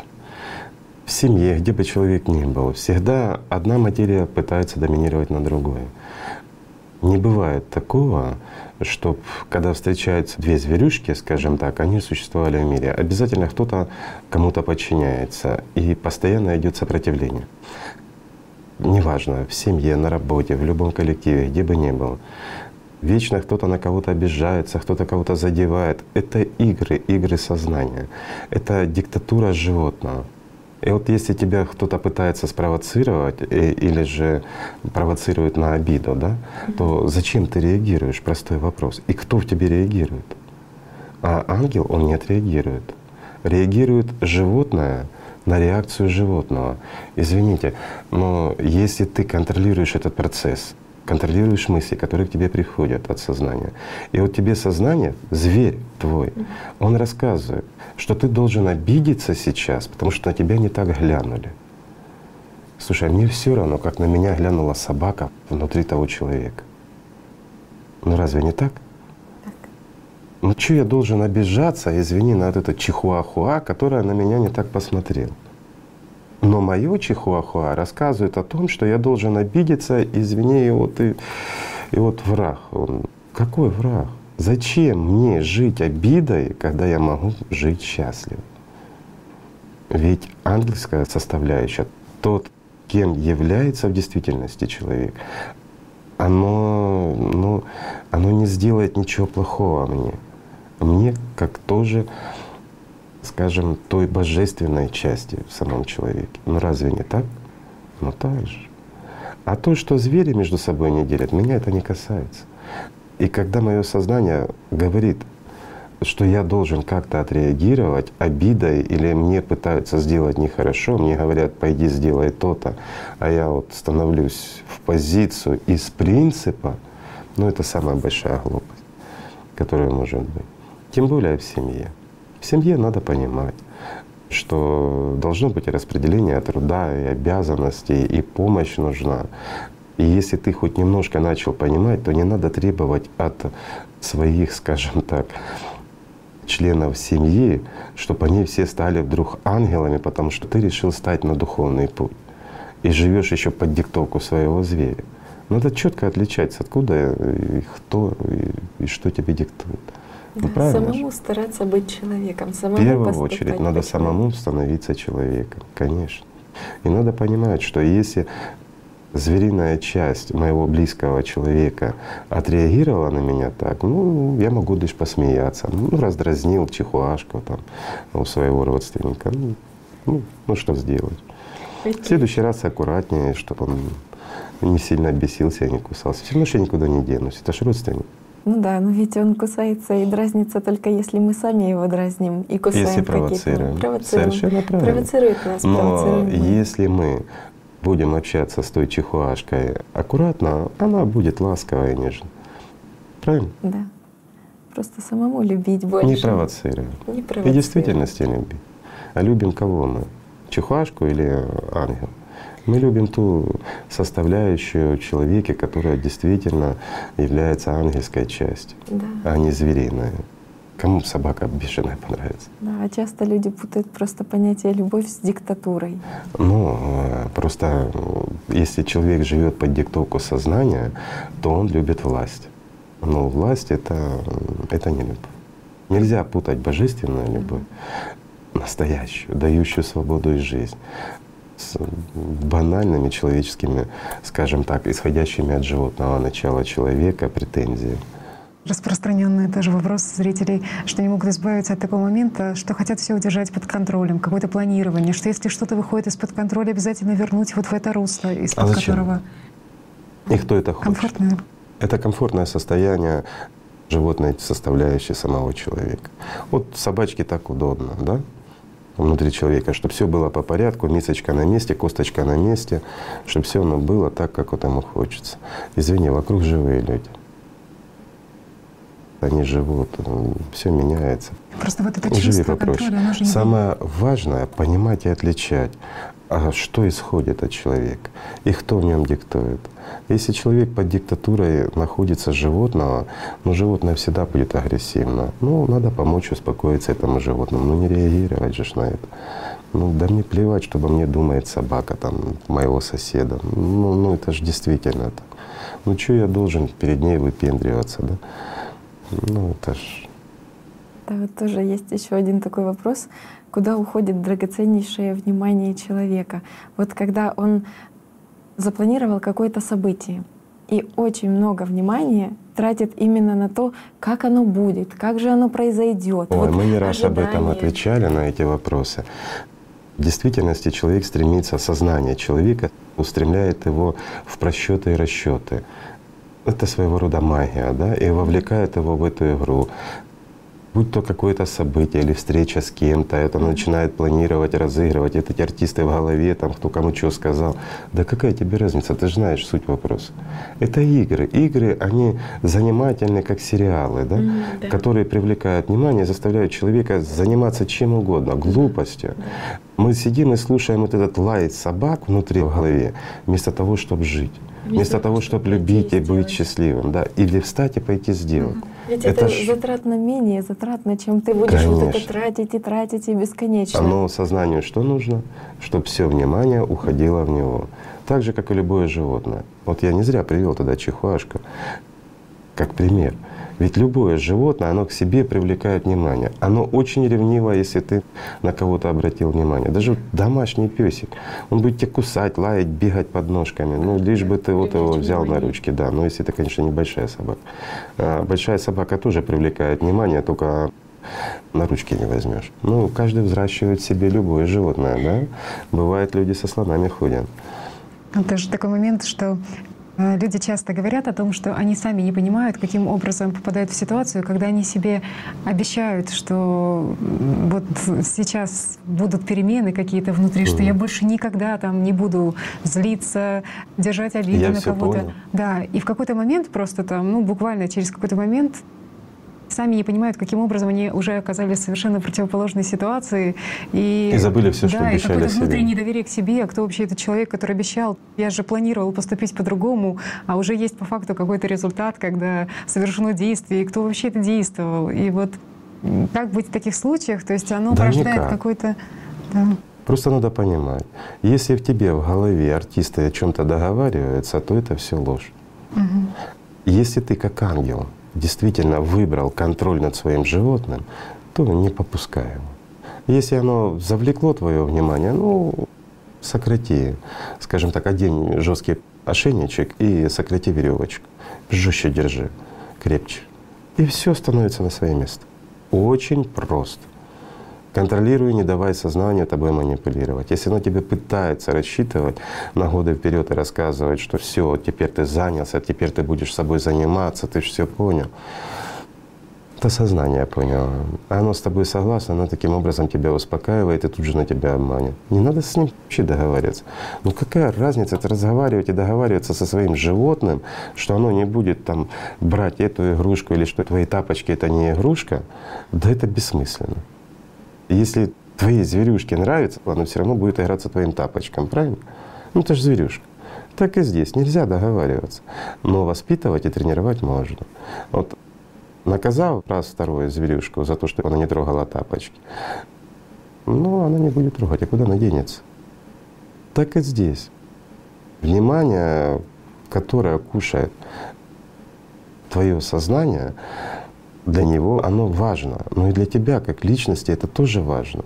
Если ты тратишь его не духовно, не в наращивание любви, не в созидание, а в процессы скажем, пустые пребывания в какой-то суете ненужной, но это все равно, что растратить финансы, которые выделены тебе вот от зарплаты до зарплаты, ну, на глупость, на какую-то. Простой пример такой, да? Получила заработную плату, зашла в магазин, набрала еды не для своего тела и не для себя, там, какую-то одежку, а набрала корм для животных, вышла и тут же им скормила. Ну, логично, нет? А потом месяц логично. пытаешься выжить. Ну ладно, выжила месяц кое-как. Но если ты на следующий месяц так же само поступаешь, то извини, ну долго ты не протянешь. Ну разве не так? Да, и вот этот момент, когда пока человек находится, понимает, что вот этот мир трехмерный — это адское существование, вот как будто бы внутри есть вот этот стимул, подстегивающий к тому, чтобы действительно чувствовать и жить. Но как только он соприкасается хотя бы там, там первый раз с с духовным миром, как будто бы первая мысль в сознании, что вроде бы уже стало получше, вот оно хорошо, останавливает. Большего не надо. Да, то есть Сознание всегда обманывает, особенно если человек получает первый опыт mm-hmm. общения с миром духовным, первый контакт.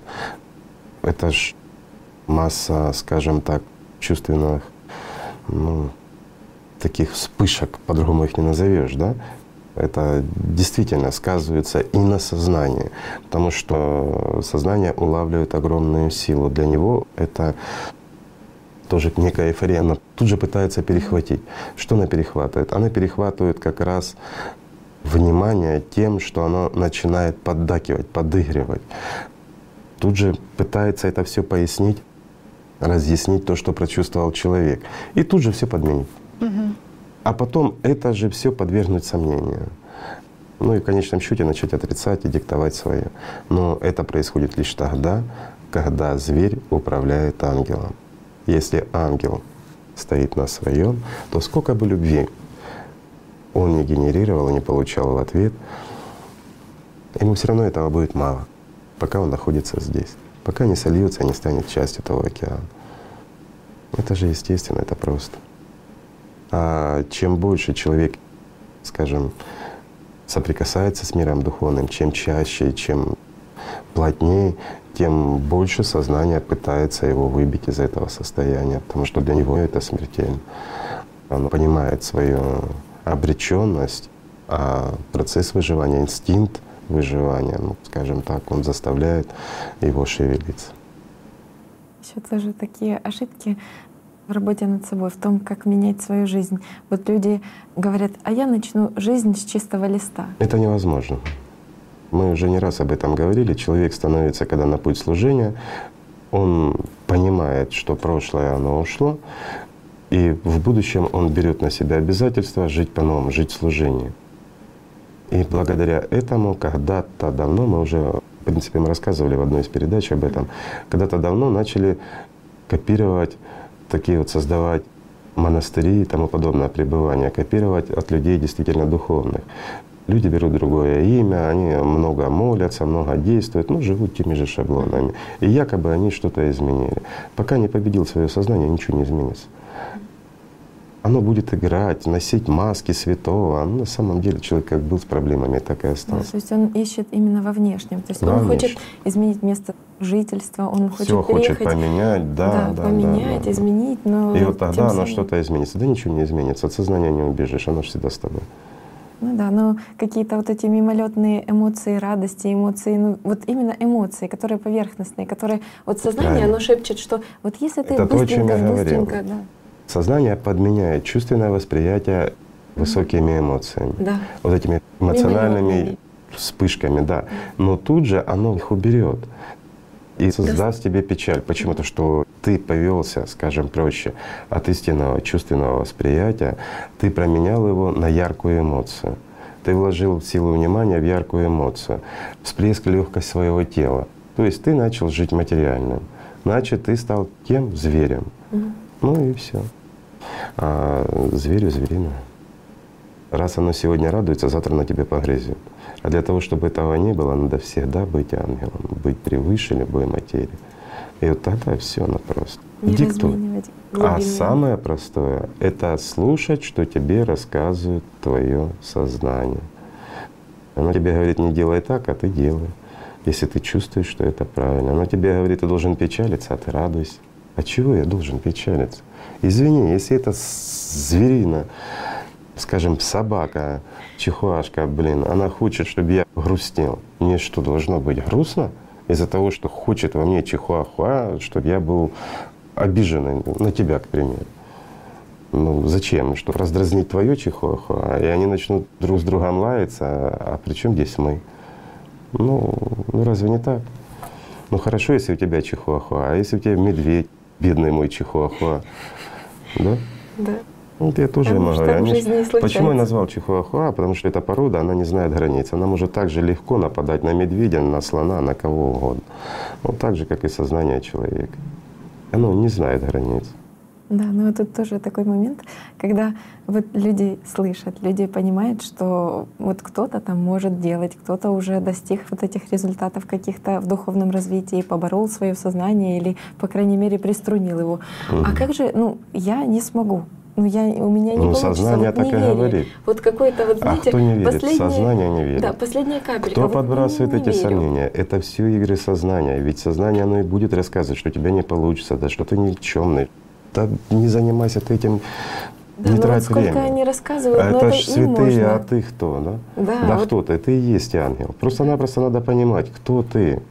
Ты И вот живой он или хочет, мертв? он чувствует, он прям, ну, как бы уже, ну, готов, но сознание его все равно убеждает в какой-то вот момент, что, Оно и должно убеждать. да, что вот, ну, не получится. Словно Ну, подсказка правильно. занимать Просто- противоположную позицию. Да. Если там получилось, тут не получится. Да. Если там одно как бы звучит, значит здесь априори как бы противоположное. Да, то есть как То есть, взаимоисключение да, идет. То есть если там плюс, значит у ему. меня минус. И какое-то вот постоянное вот это вот две стороны. То есть нету какого-то единого А понимания. вот, единого нету которое лишь потому, что сознание, оно всегда стоит на стороне, скажем так, не ангельской. Да.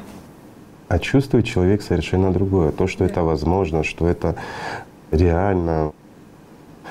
И пока он, скажем, сомневается, пока он слабо духовно развит, вот в нем происходят такие моменты. Но если в человеке уже происходят такие моменты, я скажу так, это уже определенная часть победы, потому что он уже осознает себя, что он, извините, он не зверь. Пусть даже он чувствует себя обглоданной курицей, ободранной, но это уже птица, понимаешь? уже с крыльями. Пусть не ангел еще, цыпленок, но уже не зверь, уже не собака.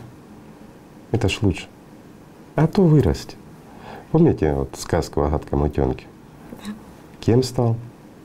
прекрасным видеть. Вот в этом и смысл. А как его долбили все?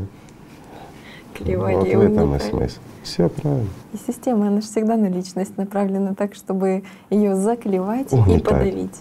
Угнетать. Да, просто вот, ну как Обидеть, угнетать, зацепить за живое, за гордыню, за все остальное. Но чем это заканчивается, если человек твердо стоит на своем пути? Победой. Конечно.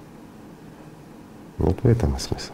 Есть вопрос от людей, которые ведут дневники. Мгм. Вот все хорошо, то есть человек уже даже завел дневник, вот начинает записывать мысли, говорит, ну не помогает, но как бы все равно давит, все равно щемит. И вот здесь вот такой момент, вот такой, ну, как бы из наблюдений, и человек сам тоже, ну, как бы поделился, то есть он, ну, в какой-то момент задавал такой вопрос, что, ну, уже ж вроде, ну, как бы я отслеживаю и уже вижу вот этот механизм, который срабатывает вот почему-то. И ну, дошло до того, что он вообще этот дневник сделал для того, чтобы другим рассказать, как на него действует вот сознание, как да. оно им манипулирует, а, и рассказать И это. простой Механизм. вопрос. А сделал ли человек выбор и почувствовал ли он, что он не зверь? Нет. Кто сделал выбор? Он прочувствовал, что это реально. У него была минута такая вот осознание, но в это время включился кто? Зверек. Да. И вот этот зверь внутренний, он как раз и начал эту игру. И он ведет ее. И он хочет для того, чтобы казаться, а не быть, да, казаться святого. святым, да, но не быть им.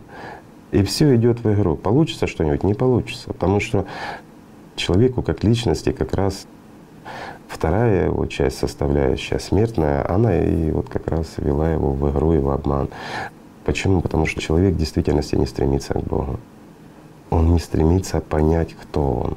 Вот в чем дело. То есть он живет иллюзией. И ему нравится эта иллюзия. Зачем мне напрягаться? Зачем, если все так живут, и я так? Ну, простая же установка, исходящая от сознания. Хотя вы бы не могли ну, как-то раскрыть вот этот вопрос, а как правильно записывать свои мысли? Подавать ли их анализу? Что... Нет, анализ включает как раз… Вот здесь есть простой механизм. Когда приходит мысль человеку, вот сделать что-то то негативное, яркое. Но человек осознает уже, когда он контролирует свои мысли, он осознает, что это не его. Он понимает, что они ему приходят. Он же не заказывал мысль. Вот, к примеру, вот ну, вот взять тебе обидеться на нее. Ну, к примеру, вот она на тебя не так глянула. Вот общая такая банальная фраза, да. Ты понимаешь, что оно тебя давит. Вот это ты записываешь. Что время, сегодня, там, число, дата — каждый дневничек отметила, там 10.45, вот пришла такая там мысль.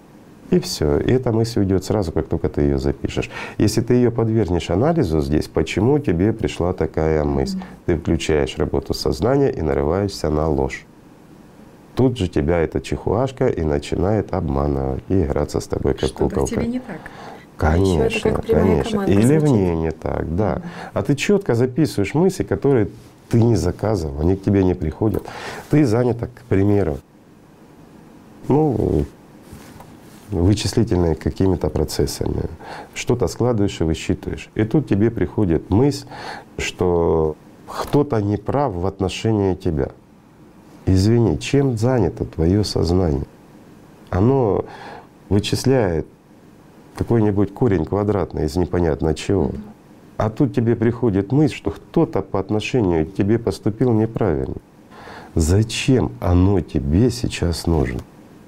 Почему твое сознание вместо того, чтобы заниматься вот этой математикой, оно тобой начинает манипулировать и заводить на что-то? Это свобода мысли? Нет. Это как раз и есть вот то, что подлежит запись. Понимаешь, потому что мысль пришла, такая-то. А почему она пришла именно в этот момент? Потому что ты вместо того, чтобы заставлять и держать на жестком поводке свое сознание, заставлять работать, ты попустила этот поводок. Понимаешь? И вот в этот момент, когда ты его попустила, ты отвлеклась на что-то и больше уделила силы внимания, скажем, не на внутренних духовных процессах, а на материальных. И появилась определенная степень свободы у твоего сознания. И она тут же начала тебя забрасывать хаосом. Это простой пример, как на компьютере стоит, скажем так, антивирус. Как только он прослаб, тут же начинает заваливать хламом, правильно? Ну, в действительности так. Да, вот тоже есть такое ошибочное понимание, когда человек начинает заниматься духовно, то начинает обвинять в своих бедах вообще, во всем, что происходит с ним нехорошего, как раз-таки то, что он начинает заниматься духовным. Ну, я скажу так, если человек начинает заниматься духовным, то он правильно себя обвиняет. Духовным надо жить. А заниматься можно спортом, еще чем-нибудь. Но если он занимается духовным, занимается, это сознание занимается. Раздел занятий — это уже предрекает временное увлечение. Нельзя временно увлекаться жизнью. Конечно, сознание будет играть, если такая установка идет. А ведь человек не врет, когда об этом пишет. Он говорит, вот я занялся духовным развитием, это уже даже с этой фразы, не зная человека, ничего не слушая, сознание начало с ним игру. Почему? Потому что у человека был духовный всплеск. Он испытал эту потребность в свободе и любви. И он почувствовал, что это возможно. Он почувствовал, что он, он не животное. Он почувствовал, что он больше что действительно в нем есть часть от мира духовного, и он может стать этой составляющей мира бескрайнего. И в это же время сознание отреагировало. Она тут же его загрузила эмоциями, загрузила всем на свете, дала ему практики, чаще всего от сознания идущие. То есть он взял не чистый инструмент, да даже если чистый инструмент, какая разница? Она ему дала инструмент, она ему все дала, и тут же его обвинила во всем, тут же отвлекла и сказала, ну ты занялся духовным, и смотри, ты потерял там, там, там, ну, вот тебе убытки какие принесло. А что ты получил? Извини, а что ты можешь получить в материальном мире от духовной свободы? Простой вопрос. А чего ты ждал? Это что, лампа Алладина? А вот если ты начинаешь жить, то ты приобретаешь с каждым шагом все больше жизни, больше любви, больше счастья, больше понимания, больше понимания иллюзии этого материального мира, диктатуры через твое сознание от диктатуры кого? Сатаны, да? Кого мы называем сатаной? В религиях там есть. И ты поймешь, что ты дуален, что у тебя есть части от Бога и часть от сатаны. Есть часть живая, есть часть смертная. А надеяться от сознания, что когда-то твое тело опять сформируется, да, ну, вот как раз в фильме «Атлантида» хорошо и рассказано по этому поводу. Это все сказки. Никогда. То, что разрушено, оно разрушено. Я же говорю, первое, с чего начинается, Действительно, духовный путь — это с контроля мыслей. Не принимай плохое, и тебе будет даваться хорошее. Не принимай плохие советы, не принимай раздражения, не принимай ненависть. Все, что тебя угнетает, плохое настроение не принимай. Все идет от эгоизма. Он говорит, депрессия. Что такое депрессия? Высшая форма эгоизма. Мы уже не раз это обсуждали. Бездействие, конечно. И самолюбие. Зачем тебе это? Лежать, стонать, скулить, что тебе плохо — ну, нравится. Значит, ты этим наслаждаешься, раз ты этим живешь. Ну что, не так? Ну, это напоминает, когда Да вот перестань ты заботиться о своей чихуашке, начни любить людей. Их ангельские составляющие. Невозможно полюбить зверюшку. Можно играться, уважать, но ну ты ж не зверь, если ты понял, что ты живой. Да, это как вот этот случай, что а как же мне вернуть это вдохновение? Вот я это, просыпаюсь... Если этот вопрос идет от сознания, то никак. Да. Это опять-таки и вдохновение тебе нужно, или же эмоция, которая была последующей. Вот и все. Угу. Ну, Тоже да, часто ситуация, извини, после там катарсисов либо проблем каких-то в жизни, человек задается вопросом, а как же вернуться в чувство и ищет какого-то конкретного решения для конкретной ситуации. Конечно, Хотя... и ищет сознание. Да? Да? Хотя вот бы... как мне это обрести? Извините, ты можешь обрести новые носки, или кепочку. Это Новый ты можешь. Ответ, да, да. Но как можно обрести жизнь? Никак, работа. Просто жить надо. Сознание просто не удовлетворяет тот ответ, который уже есть. То есть уже как бы этот хочется вопрос, нового. Хочется да. нового, хочется что именно вот для меня. Вот может меня это не касается, вот эта вот тема, что ну я же другой, чем тот человек. Ну мы же ну, конечно, разные с ним. Конечно, разные. Вот эта да. ситуация, она для него хороша, а в моем случае, наверное, А вот в моем конкретно, потому что моя жизнь, она самая сложная. Да, вот, вот э, меня так оно угнетает, но я такой, я такой духовно сильный, что аж боюсь людям навредить. Знаешь, ну, Поэтому я, наверное, не буду ничего делать. Конечно, буду оставаться собакой. Но хочешь жить собакой, да живи, кто тебе не дает. Никто же не против. Надо искать вот этих каких-то новых решений, новых путей, когда всегда во всех ситуациях путь возврата в чувство, он всегда один. Выбор. Выбор. Любви. Просто выбор. И мы опять вернулись к чему? К банальному выбору. Выбор любовь. Выбирай любовь и будешь счастлив. А если ты несчастен, значит, извини меня, ты собака. Ну разве не так? Да. Ну вот по-другому, ну вот как ни крути. Если ты в горе, в несчастье, в самоедстве, если тебя мучают, терзают мысли, значит тебе это нравится. Значит, ты часть животного мира, ты это финансируешь. Но живи так, пусть тебе будет хорошо, если тебе это нравится. Если ты всех критикуешь, Если ты вот такой вот один в этом мире, ну, ну тебе нравится так быть, ну это твой выбор. Ну что, допустим, скажем, переживать за этого человека или пытаться что-то из него сделать. Да зачем? Это... А что же такое настоящая свобода? Настоящая свобода — это жизнь, это любовь, это любовь Божья. Вот это действительно свобода. Это свобода от диктатуры чихуахуа или слона, ну у кого, у кого как. Вот. Это уже жизнь. Потому что человек чувствует жизнь. Как понять? Прийти к этому действительно начать жить. То есть если он еще мечется, что а счастлив я или несчастлив, Это если сознание. он задается вопросом, Если идут эти вопросы, счастлив я или несчастлив, то он несчастлив. Но не может быть вопросов от личности. Личность или живет, или не живет, да? Или же она в рабстве, или же она в свободе. Да, за свободу надо повоевать. Да, нужно проделать тяжелый путь. Отказываясь от плохого, это уже есть противостояние, это уже есть отстаивание ангела.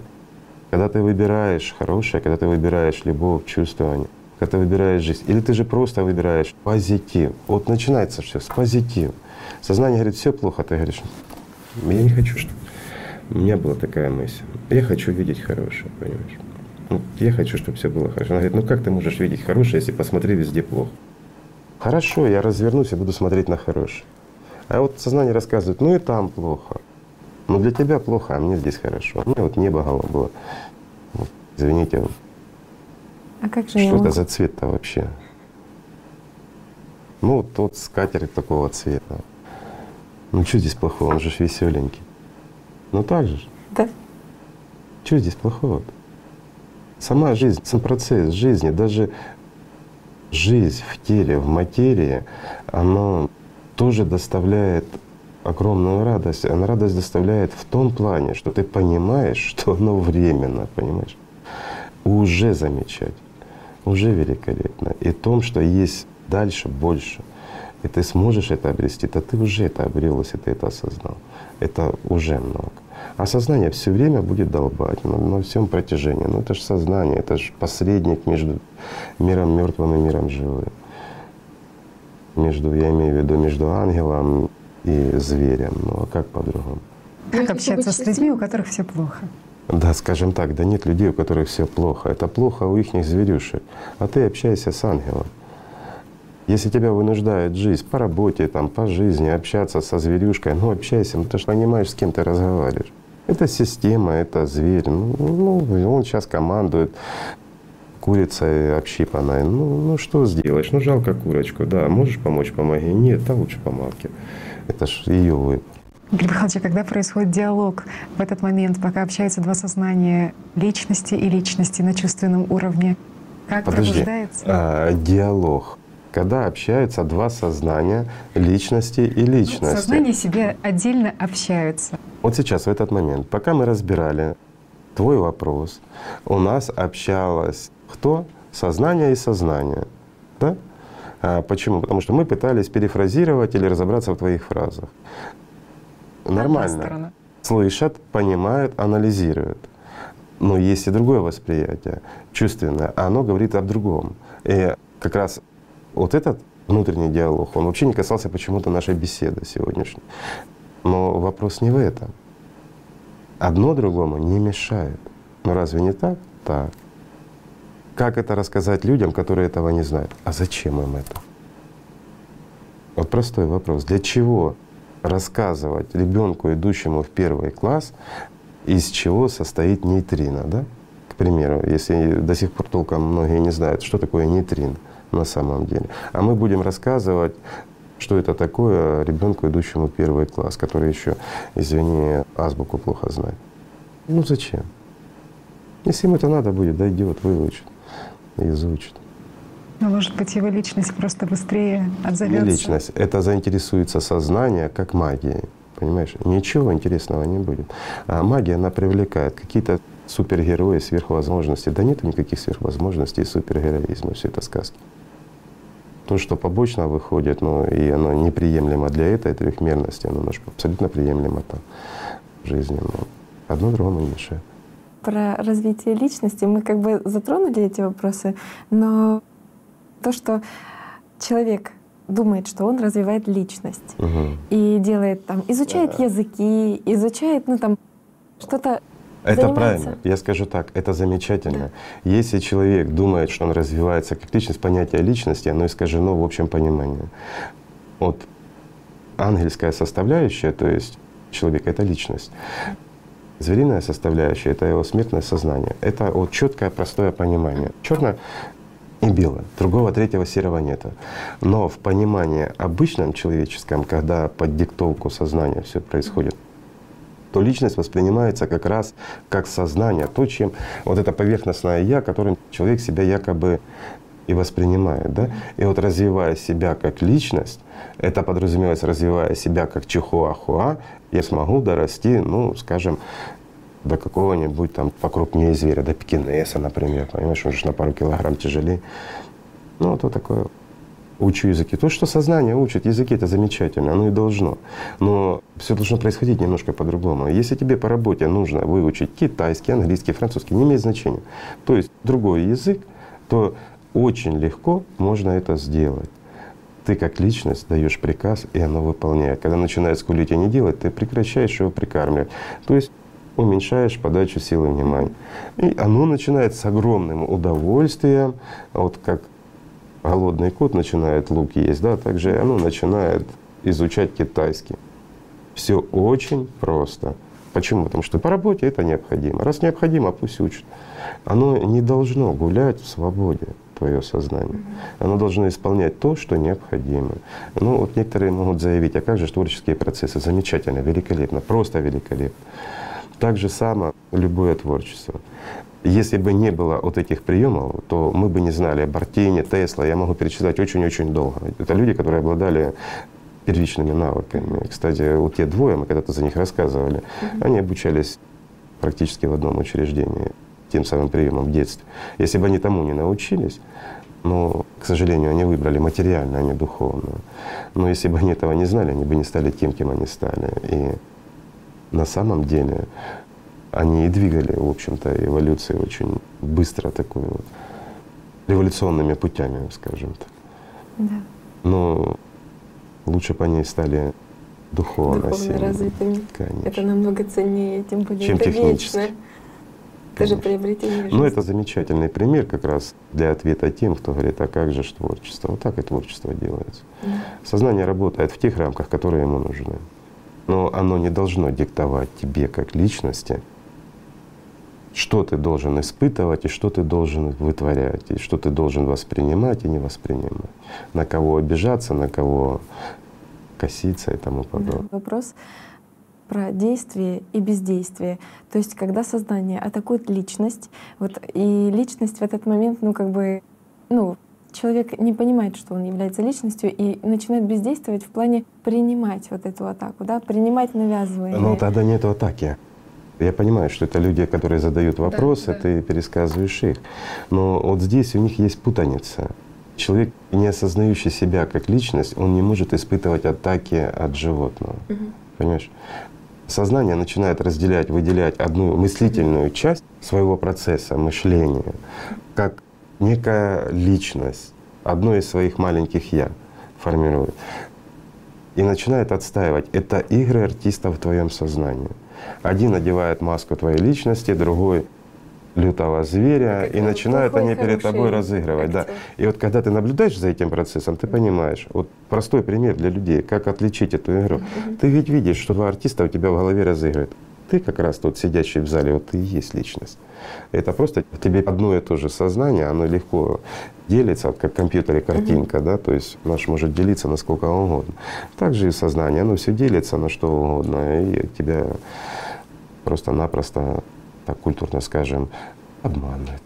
Ну да, тут еще такой вот вопрос в том, что как же я, вот если я как личность, как я должен реагировать, ну то есть На как я должен действовать, когда на Да меня... запретить заниматься ерундой в первую очередь, вот как личность, или Вот для того, чтобы вот понять это личность. действие личности? Действие личности вот как раз в этот момент заставить приходить мысли о прекрасном, о замечательном, о том, что вот у соседки, а у вас темные глазки, ну вот темные глазки красивые, что там у нас еще, вот платье красивое, смотрите, какой цвет красивый, что один, что второй, да? А вот действительно гармоничный, красивый цвет. Вот насыщаться, наслаждаться этим, испытывать чувство радости и любви. И все. Понимаете, я говорю, как все? И все. Понимаешь? А да, как же а то-то то, и то-то и то-то? А вот это вопрос от сознания. А как же что-то и то-то? А ты замкни на вот этом. И ты поймешь, как оно застопорилось и как оно начало вилять хвостом. И оказывается, это не личность, и оказывается, это не сознание, и не ты, и ты черти что. Но если ты будешь слушать вот этот хвостик, он тобой начнет управлять. Все просто. Просто останавливаешь жестко, четко и на позиции прекрасного, счастливого и хорошего. Ну, ты знаешь в это время, тебе нужно сделать то-то, то-то, то-то. К примеру, сходить в магазин, ну и построить пару этажей здания если ты строитель, к примеру. Ну, пошел в магазин, построил пару этажей здания, но любуешься красотой того же камня, к примеру, из которого ты кладешь здание. Ну почему? То, что тебе нужно как бы сделать для семьи, для твоего там какого-то проживания. Приходишь в семью и радуешься, какая у тебя семья. Да. Даже если они все тебя ненавидят, они тебя хотят побить. Это звери, их не хотят тебя укусить. А они, как люди, они испытывают страдания. Понятно, что ты не можешь им помочь, ты не должен их заставлять изучать то, что практикуешь ты, да? Ну не должен. Это свобода выбора, нельзя навязывать свою. Но понять их ты можешь, посочувствовать можешь. Правильно выбрав свое поведение, чтобы не раздражать их зверюшек. Ну зачем дразнить собак, меньше покусанной будешь. Потому что такой большой, наверное, процент того, куда уходит внимание человеческое, это то, что люди тревожатся и беспокоятся о своем будущем постоянно. А не надо о нем беспокоиться. Надо жить начинать сейчас. И тогда ты поймешь, что будущего у тебя нет. У тебя есть жизнь бесконечная и бескрайняя в мире духовном. А материальное будущее, оно закончится завтра же. Вот сегодня оно у тебя есть, а завтра у тебя уже нет. И вот когда человек это понимает, он перестает заниматься глупостью. А планирование элементарное, там, опять-таки, построить дом, сделать то-то, даже подобрать могилку для своего тела на кладбище, ну это естественный процесс, понимаешь? И он абсолютно не мешает для жизни. Ну, это какое-то какое строительство плана. Ну, нет, это банальное распределение, скажем, времени, которое, возможно, для тебя осталось, твоего пребывания или заключения тебя как живого существа в этом мертвом организме и в этом мертвом мире, заведомо мертв. А то, что она мертвая, ну извини меня, мы не раз говорили, ведь в тебе частички миров, планеты, всего на свете. И также ты станешь частичками других людей, козявок, всяких букашек, в том числе и чихуашек, и кого угодно. Ну что не так? Самое интересное, что ну, каждый так. человек знает, что нужно для счастливого будущего, что оно лежит Но за сознание рамками материи. мешает это понять.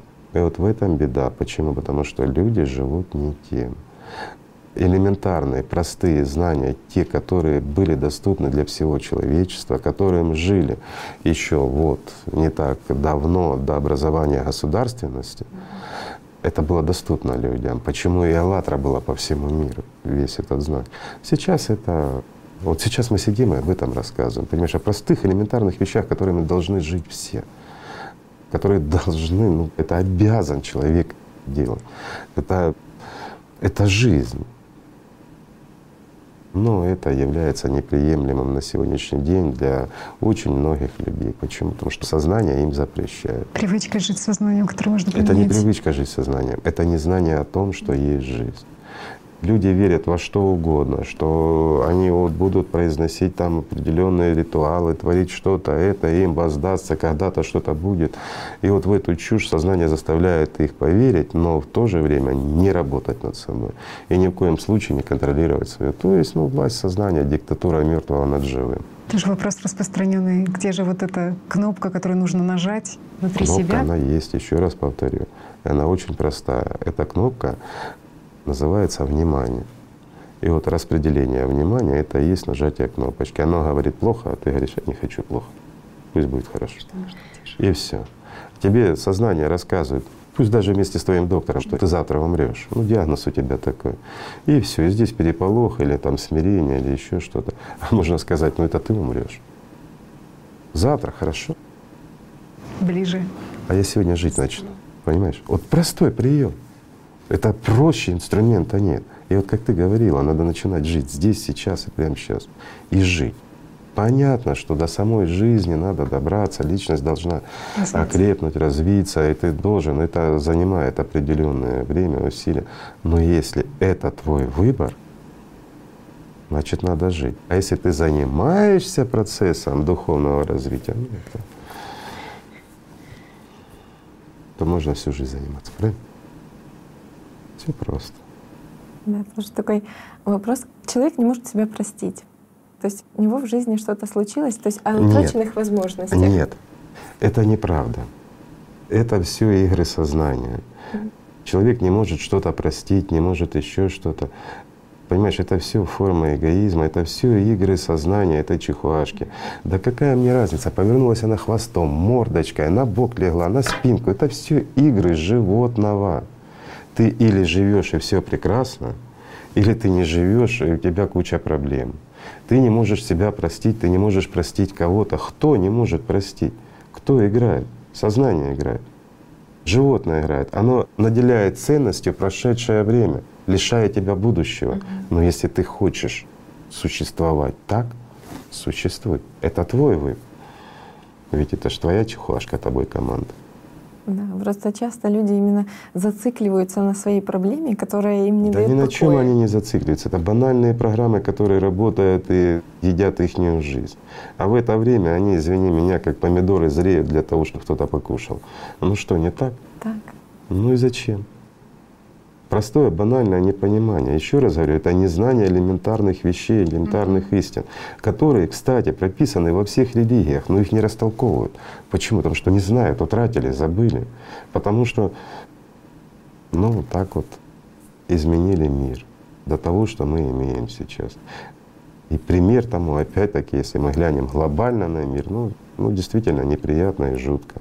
В то время, когда мы должны сплочаться и вместе сидеть и думать, что в ближайшем времени, понимая, будет не очень так много места и территории, и мы должны как-то выживать, развивать технологии, и мы должны консолидироваться в мире и в единой семье. Сейчас нас разделяют все больше, больше и больше, да? И мы воспринимаем это нормально, это естественно, потому что будущее, это будут проблемы, не будут. Ну, подумаешь, климат изменится, ну и что? Пока ж хорошо. А когда изменится совсем, ну как-то будем выдумывать что-то жить. Да ничего ты потом не решишь. Вот так оно и будет. Ну что, не так? Да. Система откладывает все на потом, а сама Как? в этот момент. Почему я это привел макропример? Как в микро, так и в макро. Да. Все фрактально. Система работает по прописанным шаблонам. Вы думаете, в Атлантиде кто-то верил, что им будет конец? Или они не знали об этом? Ведь так же само все начало разрушаться. И пока их не смыло полностью, всего лишь небольшое количество людей смогло выбрать нормальное, скажем, существование. Ну, скажем так, остаться живыми, да, в нормальном существовании, стать живыми, вернее. Но некоторые попытались, правда, сохранив знания, спрятаться. Ну, ничего страшного, выжили, донесли до Шумера, видите, знания с тех пор до сих пор оно диктует. Интересный фильм «Атлантида», дает задуматься для умных. Да. Очень многие люди переживают и волнуются, как они могут почувствовать жизнь внутри, свободу внутри себя. Как можем ли Понимаешь, если мы будем сидеть, переживать и задумываться, как мы это можем сделать, мы этого не сделаем. Вот представь, родился ребенок и лежит. И вот он начинает задумываться, а как же я буду ходить, я ж могу упасть, спотыкнуться. И вот так проходит 10 лет, 20 лет, 50 лет, а он все лежит, думает, потом умер, его отнесли, закопали, и все, на этом дело и осталось. А, слава Богу, что мозги не успевают развиться настолько, чтобы начал он так думать. Он просто встает и бежит. Так вот, будьте как дети. Вставайте и идите. Вот в этом понимаете. А не думайте о том, как я могу. Это простой пример, простая кнопка, о которой мы говорили. Внимание. Сознание говорит, да как это? Да зачем мне с собакой вообще разговаривать по этому поводу, когда это касается вопроса жизни? Ну что, не так?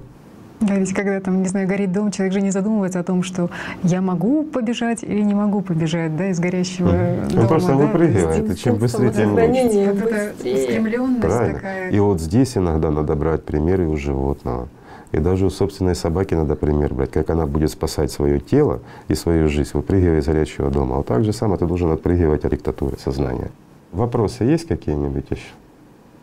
Можно уточнить, вот вы говорили, что если сознание не делает то, что тебе нужно, то нужно прекращать давать ему внимание. Вот в чем это заключается? Можно Внимание в чем? Ну, я же только что вот ответил. перестать давать внимание ему, если Ну, вот, к примеру, тебе нужно какое-то решение, любое. Берем изобрести новый двигатель. Вот оно должно заниматься изобретением нового двигателя. Понятно, оно, сознание, должно контролировать все жизненные процессы и тому подобное. Но как только идет агрессия от него, ты начинаешь максимально думать, подчеркиваю, думать, и пропускать только те мысли, которые отвечают красоте, счастью, радости и всего остального, и ничему больше. И также оставляешь на часть финансирования именно на изобретение того двигателя или там вычисление чего-то или изучение какого-то языка. И все. Это очень просто. Просто отрицание и невосприятие того, что оно тебе навязывает. Что бы оно тебе не навязывало? Оно тебе будет рассказывать, если ты сейчас не встанешь, ты умрешь. Знаешь, как это? Если ты не осознаешь, что ты живой, то ты обязательно умрешь. Поэтому начинаешь жить, тогда ты не умрешь. А слушать сознание обязательно умрешь. При этом занимаясь там даже какими-то проектами, там, когда сознание загружено. Оно и должно быть загружено, и должно заниматься. И чем больше оно загружено, тем меньше загружена ты как личность. Но в это время оно ж тебя не ловит на исполнение проектов или еще на чем-то, на выполнение работы. Нет. Оно тебя ловит на твоей самооценке, на том, что кто-то плохой, подбрасывание негатива. Даже выполнение каких-то общих проектов. Какие-то люди молодцы, что-то делают и не делают. Не осуждение, а понимание. А как только оно начинает осуждать, сразу жесткий поводок. Все прекрасно и замечательно, а ты делаешь что-то. Если ему мало, заставь изучать язык, который не знаешь. И вот тогда она поймет, что лучше не баловаться.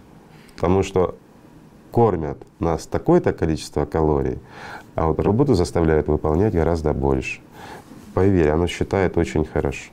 То есть при этом вот выполняя вот это вот сознание выполняет это действие, но опять же возвращает свои 90% внимания. То есть ты не просто его загружаешь, но это же 90% внимания ты вкладываешь в свое духовное развитие, именно в любовь и в общение, вот, чувствование мира духовного и чувствование ангелов вокруг, то есть ангельского начала в людей. Пусть даже, я же говорю, этот ангелочек в состоянии общипанной чихуашкой курицы, но он есть, он есть у любого, есть надежда. И вот, вот это важно, понимаешь? А 10% тебе более чем достаточно силы внимания, чтобы сознание было загружено 24 часа в сутки 10 тысячами проектов одновременно. Ну и так вот цифру ляпнул маленькую просто с потолка. 10 тысяч, может быть больше, понимаешь? И оно будет со всем справляться, потому что деваться ему некуда. А вот если оно начинает подбрасывать нехорошее и пытаться доминировать, диктовать, значит, надо уменьшать количество внимания, а еще больше пребывать в взаимоотношениях с миром духовным. И все тогда получается. Это очень легко на самом деле. Ну, скажем, вот когда получается, ты что-то понимаешь, а вот когда сбиваешься, когда отвлекает, вот тут сознание, а почему? Опять-таки отвечаю, все очень просто. Оно тебя отвлекло на что-то. Ты утратила свободу, вот именно духовную свободу, и вложила силу внимания в ненужном варианте, в большем количестве в свое сознание. И тут же оно тебя захватило, и оно тобой начинает манипулировать.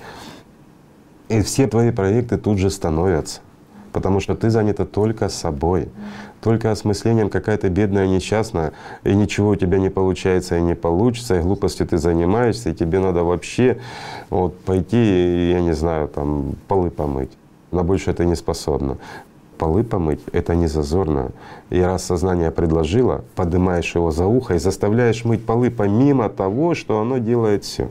И в следующий раз оно таких шуток подбрасывать не будет. Все становится на свои места. Это так и происходит в жизни, что ну, когда ты реально начинаешь, вот все упирается в гордыню человеческую. Вот если Знаешь, беда в чем? Мгм. Беда в том, что люди относятся к сознанию как к живому. да, Оно не живое, оно программа. И она хитрая программа, прописана очень умным и грамотным Программист. программистом, да. Она создает видимость, иллюзию живого у каждого. И она замечает и подменяет все. И человек воспринимает это как неотъемлемую часть себя, как себя, и вот как нечто живое. Да не живое. Это Отсюда жалость программа. именно к системе. Жалость к себе. К себе, да. Но Как по сути, части системы, потому что идентификация идет в эту сторону, и всего лишь навсего. Ну так оно и бывает. Но это опять-таки это защитная программа, она должна быть. И я скажу проще, благодаря таким программам ну, не может, скажем, незрелое существо прийти в мир духовный. Понимаешь, вот если бы у нас в трехмерности работала такая программа, и незрелый плод не падал с дерева, ну было бы замечательно. Меньше б Ньютонов было в этом мире.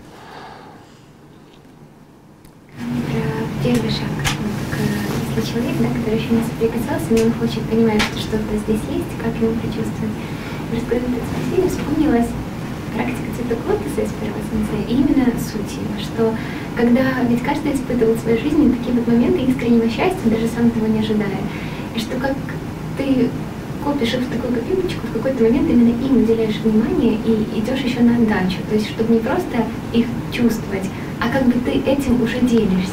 И еще вспомнила, что вот в фильме «Лилия зерно», то вот одна из девушек, ну, одна участница, она отвечала, э, когда соцопрос брали, что у человека должно быть личное время для Бога. То есть прям, и вот вопрос, то есть насколько важно, чтобы человек, который сильно хочет, все-таки выделял это время, чтобы просто Но это обязательном порядке. чувственную составляющую. Пускай даже с помощью воспоминаний для начала, то есть вспомнив вот те моменты, Здесь мы берем банальные инструменты, да, ведь что такое практика духовная цветок лотоса?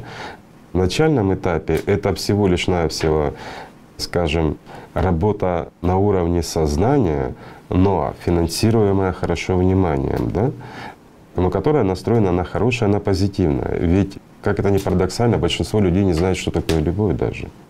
Понимаешь, оно все сводится вот к власти, к манипуляции и к каким-то эмоциям на фоне гормональных всплесков. Вот это вот все понимание любви. Или же привязанности, подчинения. В общем, полное извращение, но оно все в уровне трехмерной плоскости, скажем так, находится. И вот для этого и нужны такие инструменты, вот как первичный цветок лотоса. Ведь духовная практика цветок лотоса начинается с банального как бы аутотренинга и заканчивается духовной практикой. Он бескрайний. И жизнь современного человека, подчеркиваю, она не позволит достичь глубины полного понимания этого, этой духовной практики. Почему? Времени не хватает, и человек действительно, какой бы он талантливый ни был, он полностью не раскроет цветок лотоса вот как, как практику.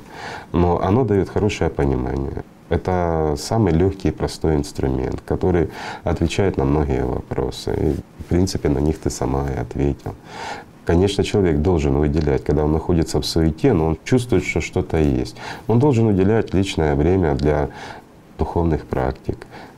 Он должен заниматься ими. Ну а как по-другому? Для того, чтобы вот немножечко остепенить свое сознание, подумать, для того, чтобы выбрать, ну, скажем, позитивное, а не негативное. Он должен останавливаться в процессе бега повседневной жизни. Вот жизнь его гонит, ему надо просто время, даже будильничек ставить 5-10 раз в день хотя бы.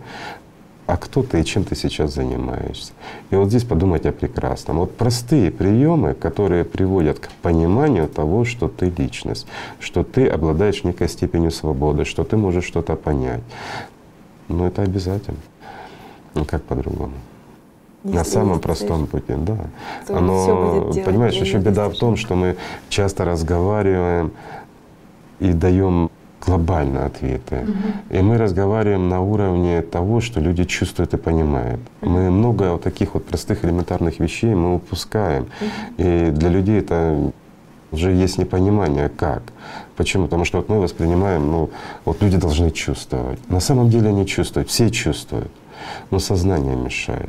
Даже, извини, самый маленький цыпленок, общипанный, обкусанный вот этими чухашками целой стаи, он все равно чувствует. Ведь мы одна семья, мы все происходим из одной силы. Это сила, исходящая от мира духовного, от души. вот она порождает личность но оно все взаимодействует между собой. И связь здесь огромная, она сильна.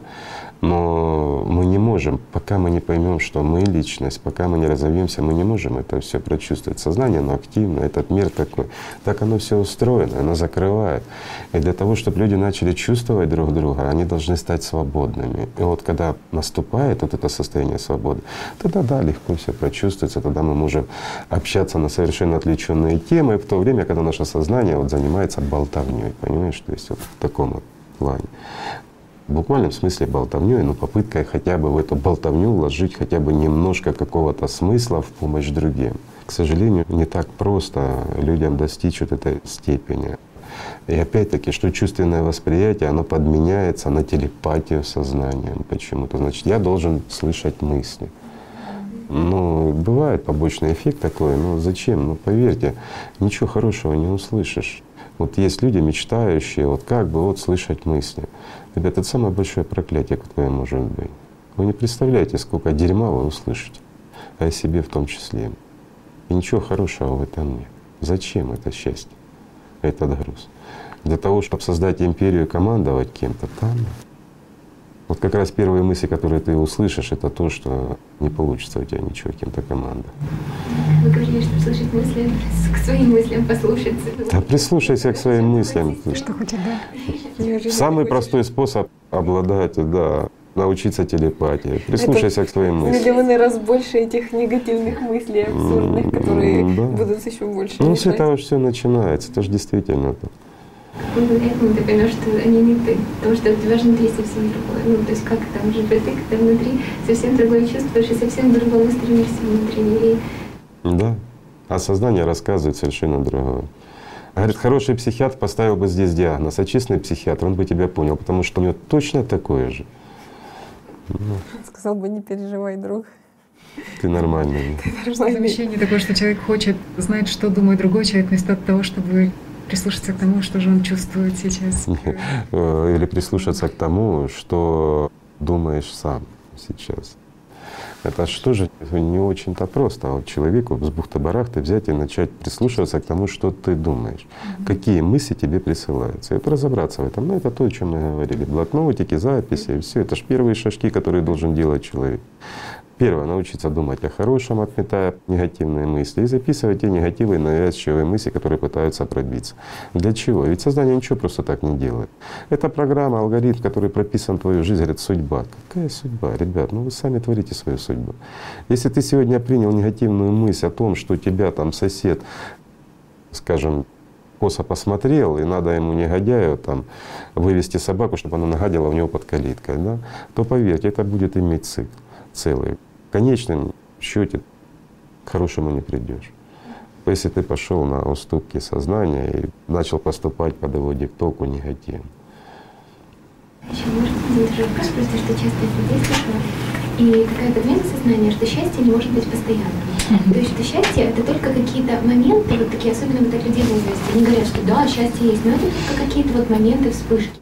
Это мертвые говорят, извини меня. Как, э, ну, человек Счастье не может быть временным. Еще раз говорю, любовь не может быть временной, свобода не может быть временной.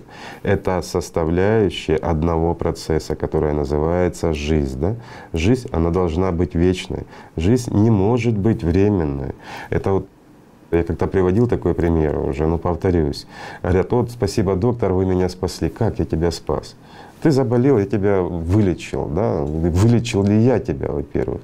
Я тебе дал таблетку или поставил укол? Дальше это уже не моя проблема, как там химия сработала, твой организм. Я тебя спас. А чего я тебя спас? Ты что, не умрешь? Вот простой вопрос.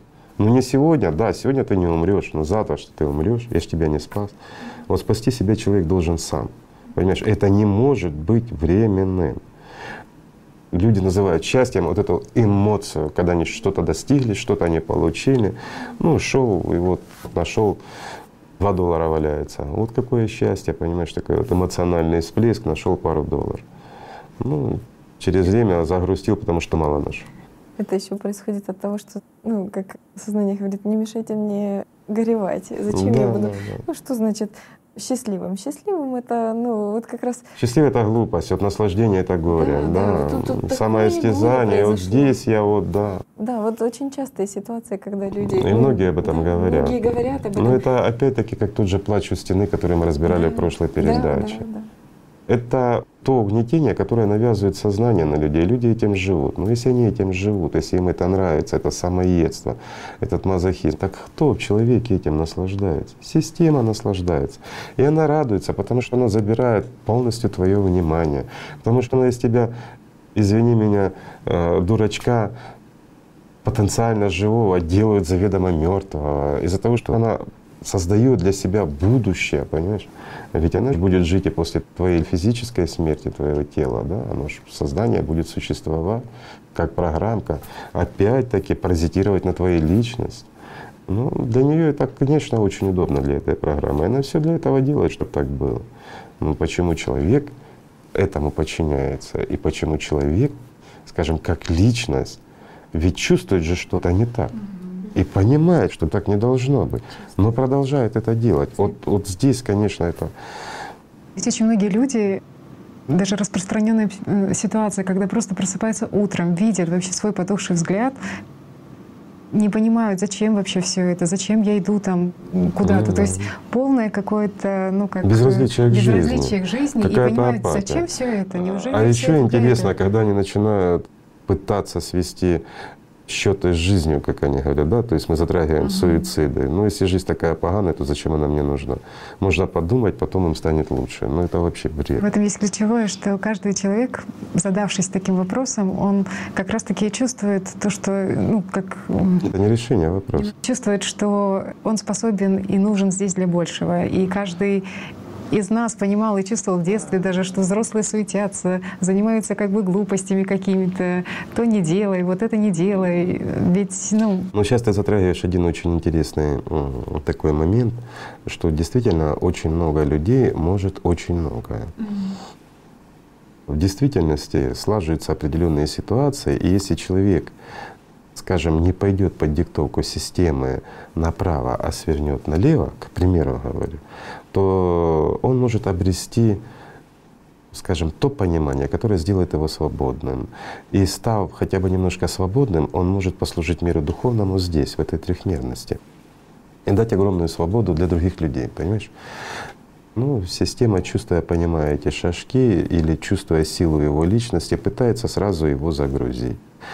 Чувствуя внутренний потенциал, она на него наваливает гораздо больше нагрузки, чем на другого. И человек тухнет, но продолжает всю жизнь чувствовать, что он может это сбросить. Ну, это ж иллюзорная нагрузка. Но часто эти люди ломаются, становятся алкоголиками, наркоманами, суицидниками и тому подобное. А когда-то они были потенциально духовно сильные. То есть большая степень свободы. Ну, То есть если, если бы человек в этот момент сделал правильный выбор, именно прислушался к своим чувствам, то это могло бы привести к глобальным хорошим последствиям. Ну, не совсем глобальный, но, Ну, скажем, крайней мере- нашкодил бы для системы хорошо. Да, да. По крайней Нанес мере, бы убыток, понимаешь? Да, да. А я скажу проще, таких людей система воспринимает как вирус для своего стада, понимаешь?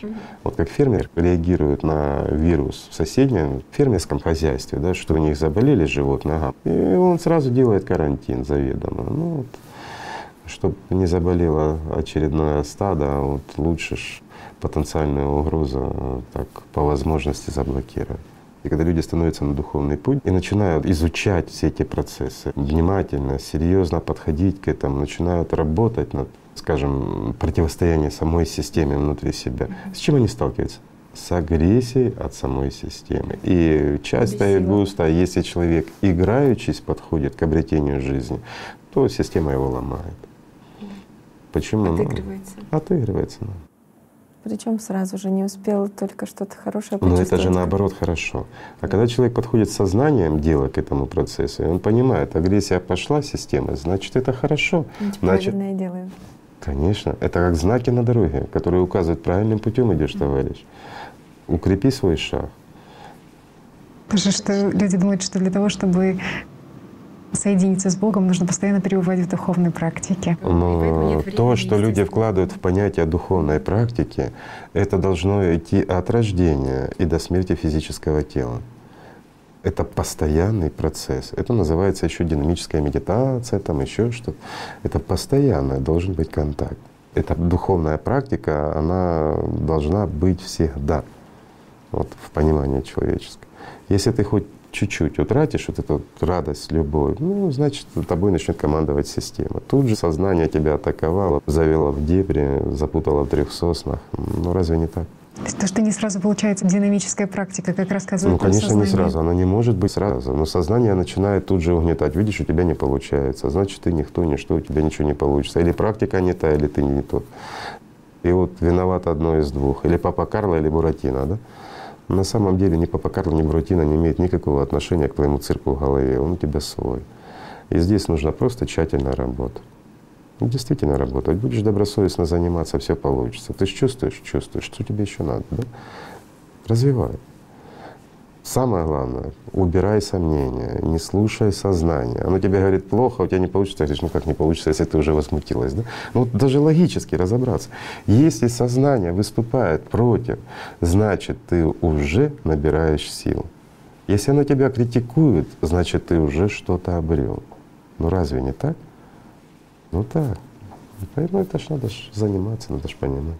Есть ли Здравствуйте. хоть что-то такое, что может помешать человеку быть свободным? Ну, то есть по-настоящему. Есть. В действительности состояние субличности полностью исключает духовное развитие при сохранении активности, активного самоосознания личности. Смерть. Ну, то, что воспринимают люди под этим понятием. Это единственное, что может. Но пока человек здесь жив, и пока он по всем законам обладает правом распределения силы внимания, он может. Он может освободиться, может начать жить. Другого ничего нет. Никакого запрета, ничего другого. Никто ему не может помешать. Что когда человек долго работает над собой и верит сознанию, которое говорит, что у него нет результатов, Значит, он не дальше работает над собой. Вот понимаешь, вот здесь тоже самоисключающиеся моменты. То есть вот если человек долго работает над собой и верит сознанию, которое ему говорит, извини, а чем он занимается над собой работая? Он как раз вторит своему сознанию и занимается самоистязанием или духовным развитием. Вот э, вопрос простой, чем он занимается? Мазохизмом он занимается, он не занимается духовным развитием. Ведь духовный путь — это он очень легкий, он приятный, он радостный. Первое, что начинаешь генерировать, это радость и любовь. Находясь в радости и любви, как можно слушать то, что у тебя не получится, что не получается? Любить не в основном у получается. людей страх, что Кого не любить не, не получается? Это страх у системы, что она не сможет спастись, если ты духовно разовьешься. Она должна это навязывать. Ну что ты должна это слушать? И как может быть страх или боязнь или ненависть у человека, который стал на путь духовный? Или сомнение? Это все процессы сознания, то есть четкая дифференциация должна быть. И вообще любая мысль, которая навязывается, идет. Ведь это же не чувственное восприятие, это осознанное восприятие в форме мысли передающейся, правильно? Это уже сомнительно на сто процентов. Потому что идет от кого? От сознания. Сознание это что? Это программа. Программка это не просто часть целой огромной программы. Ну, понимая, зная это все, а выучить и найти подтверждение там очень легко. Берешь блокнотик, записываешь. Мы уже тысячу раз об этом говорили. И любой, даже, извините меня, самый закоренелый скептик или а суператеист, я не знаю, как его называть там, да любой человек, который сомневается вот вся во всем с активностью сознания, но у него есть интерес и жажда познания, реальный, может взять, проэкспериментировать, и он убедится, что сознание не его. Мы об этом много раз рассказывали и рассказывали, как это сделать. И он придет к пониманию, что это программа, которая доминирует и замещает, он создает иллюзию жизни. Так она функционирует. Ну, изучил, зная это все, он начнет понимать, что раз пошла такая-то мысль, значит, за тем поворотом меня что-то ждет. Раз подкинулось то-то, будет то-то. Ведь она же всегда знаки подбрасывает. И она тебя готовит. Повернешь туда, упадет кирпич на голову. Повернешь туда, будет что-то лучше. И вот человек уже начинает выбирать уже осознанно, идти или не идти, или просто посидеть. По-другому не может быть. Только когда мы сдаемся, мы проигрываем. А сдаемся лишь тогда, когда утрачиваем силу своего внимания. Сдаемся мы тогда лишь, когда мы слабы, да? То есть когда животное сильно, а мы слабы. И нам проще сдаться, отдать все, чем отстаивать свою позицию. Проще сдохнуть, ну это ж не сдохнешь. Если понимаешь, вот вся беда в том, что сознание обманывает людей. Им кажется, что смерть mm-hmm. это спасение, а смерть это как раз начало мучения. Вот в чем вопрос. Если бы люди знали, говорю, хотя бы мгновение могли бы при жизни побыть в состоянии субличности, они бы святыми становились очень быстро, очень быстро. Причем все, начиная э, от заядлых атеистов и как сказал в свое время Береки, даже священники, священнослужители, какие, говорит, святыми стали. Это правда. То есть это тот момент, когда человеком, в принципе, ну, страх и понимание того, что, что будет там за гранью, когда ты станешь субличностью, оно, в принципе, стимулирует и мотивирует к тому, чтобы двигаться духовно. А может ли очень сильное прочувствование мира духовного стать толчком для того, Сознание чтобы... не может. Нет. А, почему? Потому что сознание все подменит и скажет, и сказит, что этого не было. Сознание скажет и подвергнет сомнениям, что ты вообще это чувствовал. Ведь э, в действительности сколько раз люди сталкиваются с э, духовной силой, которая способна ну, скажем, для любого живого ввести, ну, такой вот, ну, так дополнительная сила, это же дополнительная любовь, радость, ну, как это, столкнуться с этой силой и не заметить, да, ну, невозможно. А большинство ж не замечает вообще. Или наоборот, сознание начинает негативно, активно нападать, да. Почему? Потому что забить личность, которая потенциально может даже почувствовать, а оно навязывает негатив из-за того, чтобы даже не дернулась личность. Вот в этом тоже смысл. Но даже если человек, не обладая опытом, получил всплеск, да, это может быть некая цель, к которой надо стремиться в будущем. Но сознание обязательно подвергнет это сомнениям. Лишь вот это внутреннее чувство, чувство жажды дома, стремление к этому любви, понимание, что ты не просто животное, вот оно как раз и является вот этим основным двигателем, который заставляет человека стремиться к духовному развитию и обретению жизни. А разовый всплеск, ну, для потенциально живых он в помощь. А для тех, у кого слишком сильно сознание, быстро затрется это понимание. К сожалению, ну, так работает система. Хотя, можно экспериментально проверить. Давайте. Ну что значит давайте? Люди не поймут. Ну, есть те, кто почувствует, и те, для кого это действительно очень важно и нужно, те люди, которые откликнутся. И для них это будет огромной помощью. И именно, как вы сказали, один человек способен просто поднять и вдохновить миллионы.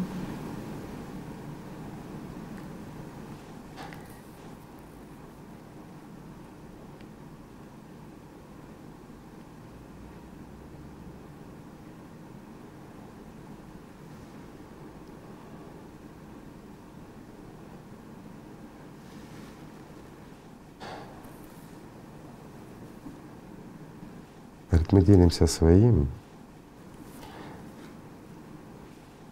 лишь бы понял. Ну а для тех, кого наоборот активирует сознание, ну, это их выбор. Выбирать плохое или все-таки заставить сознание приносить хорошее восприятие.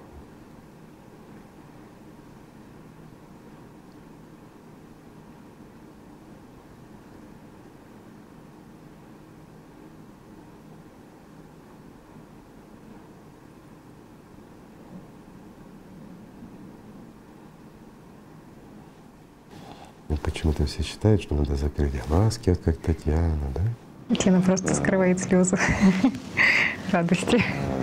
Надо вот там сложить ручки, что-то шептать или еще что-то. А по большому счету, ребят, не важно, чем занимается ваше тело. А, духовная любовь, она вне зависимости от материального тела. И личность может вести себя как раз, как мы уже говорили, ну, совершенно свободно и независимо от того, что по ее приказу исполняет сознание сейчас.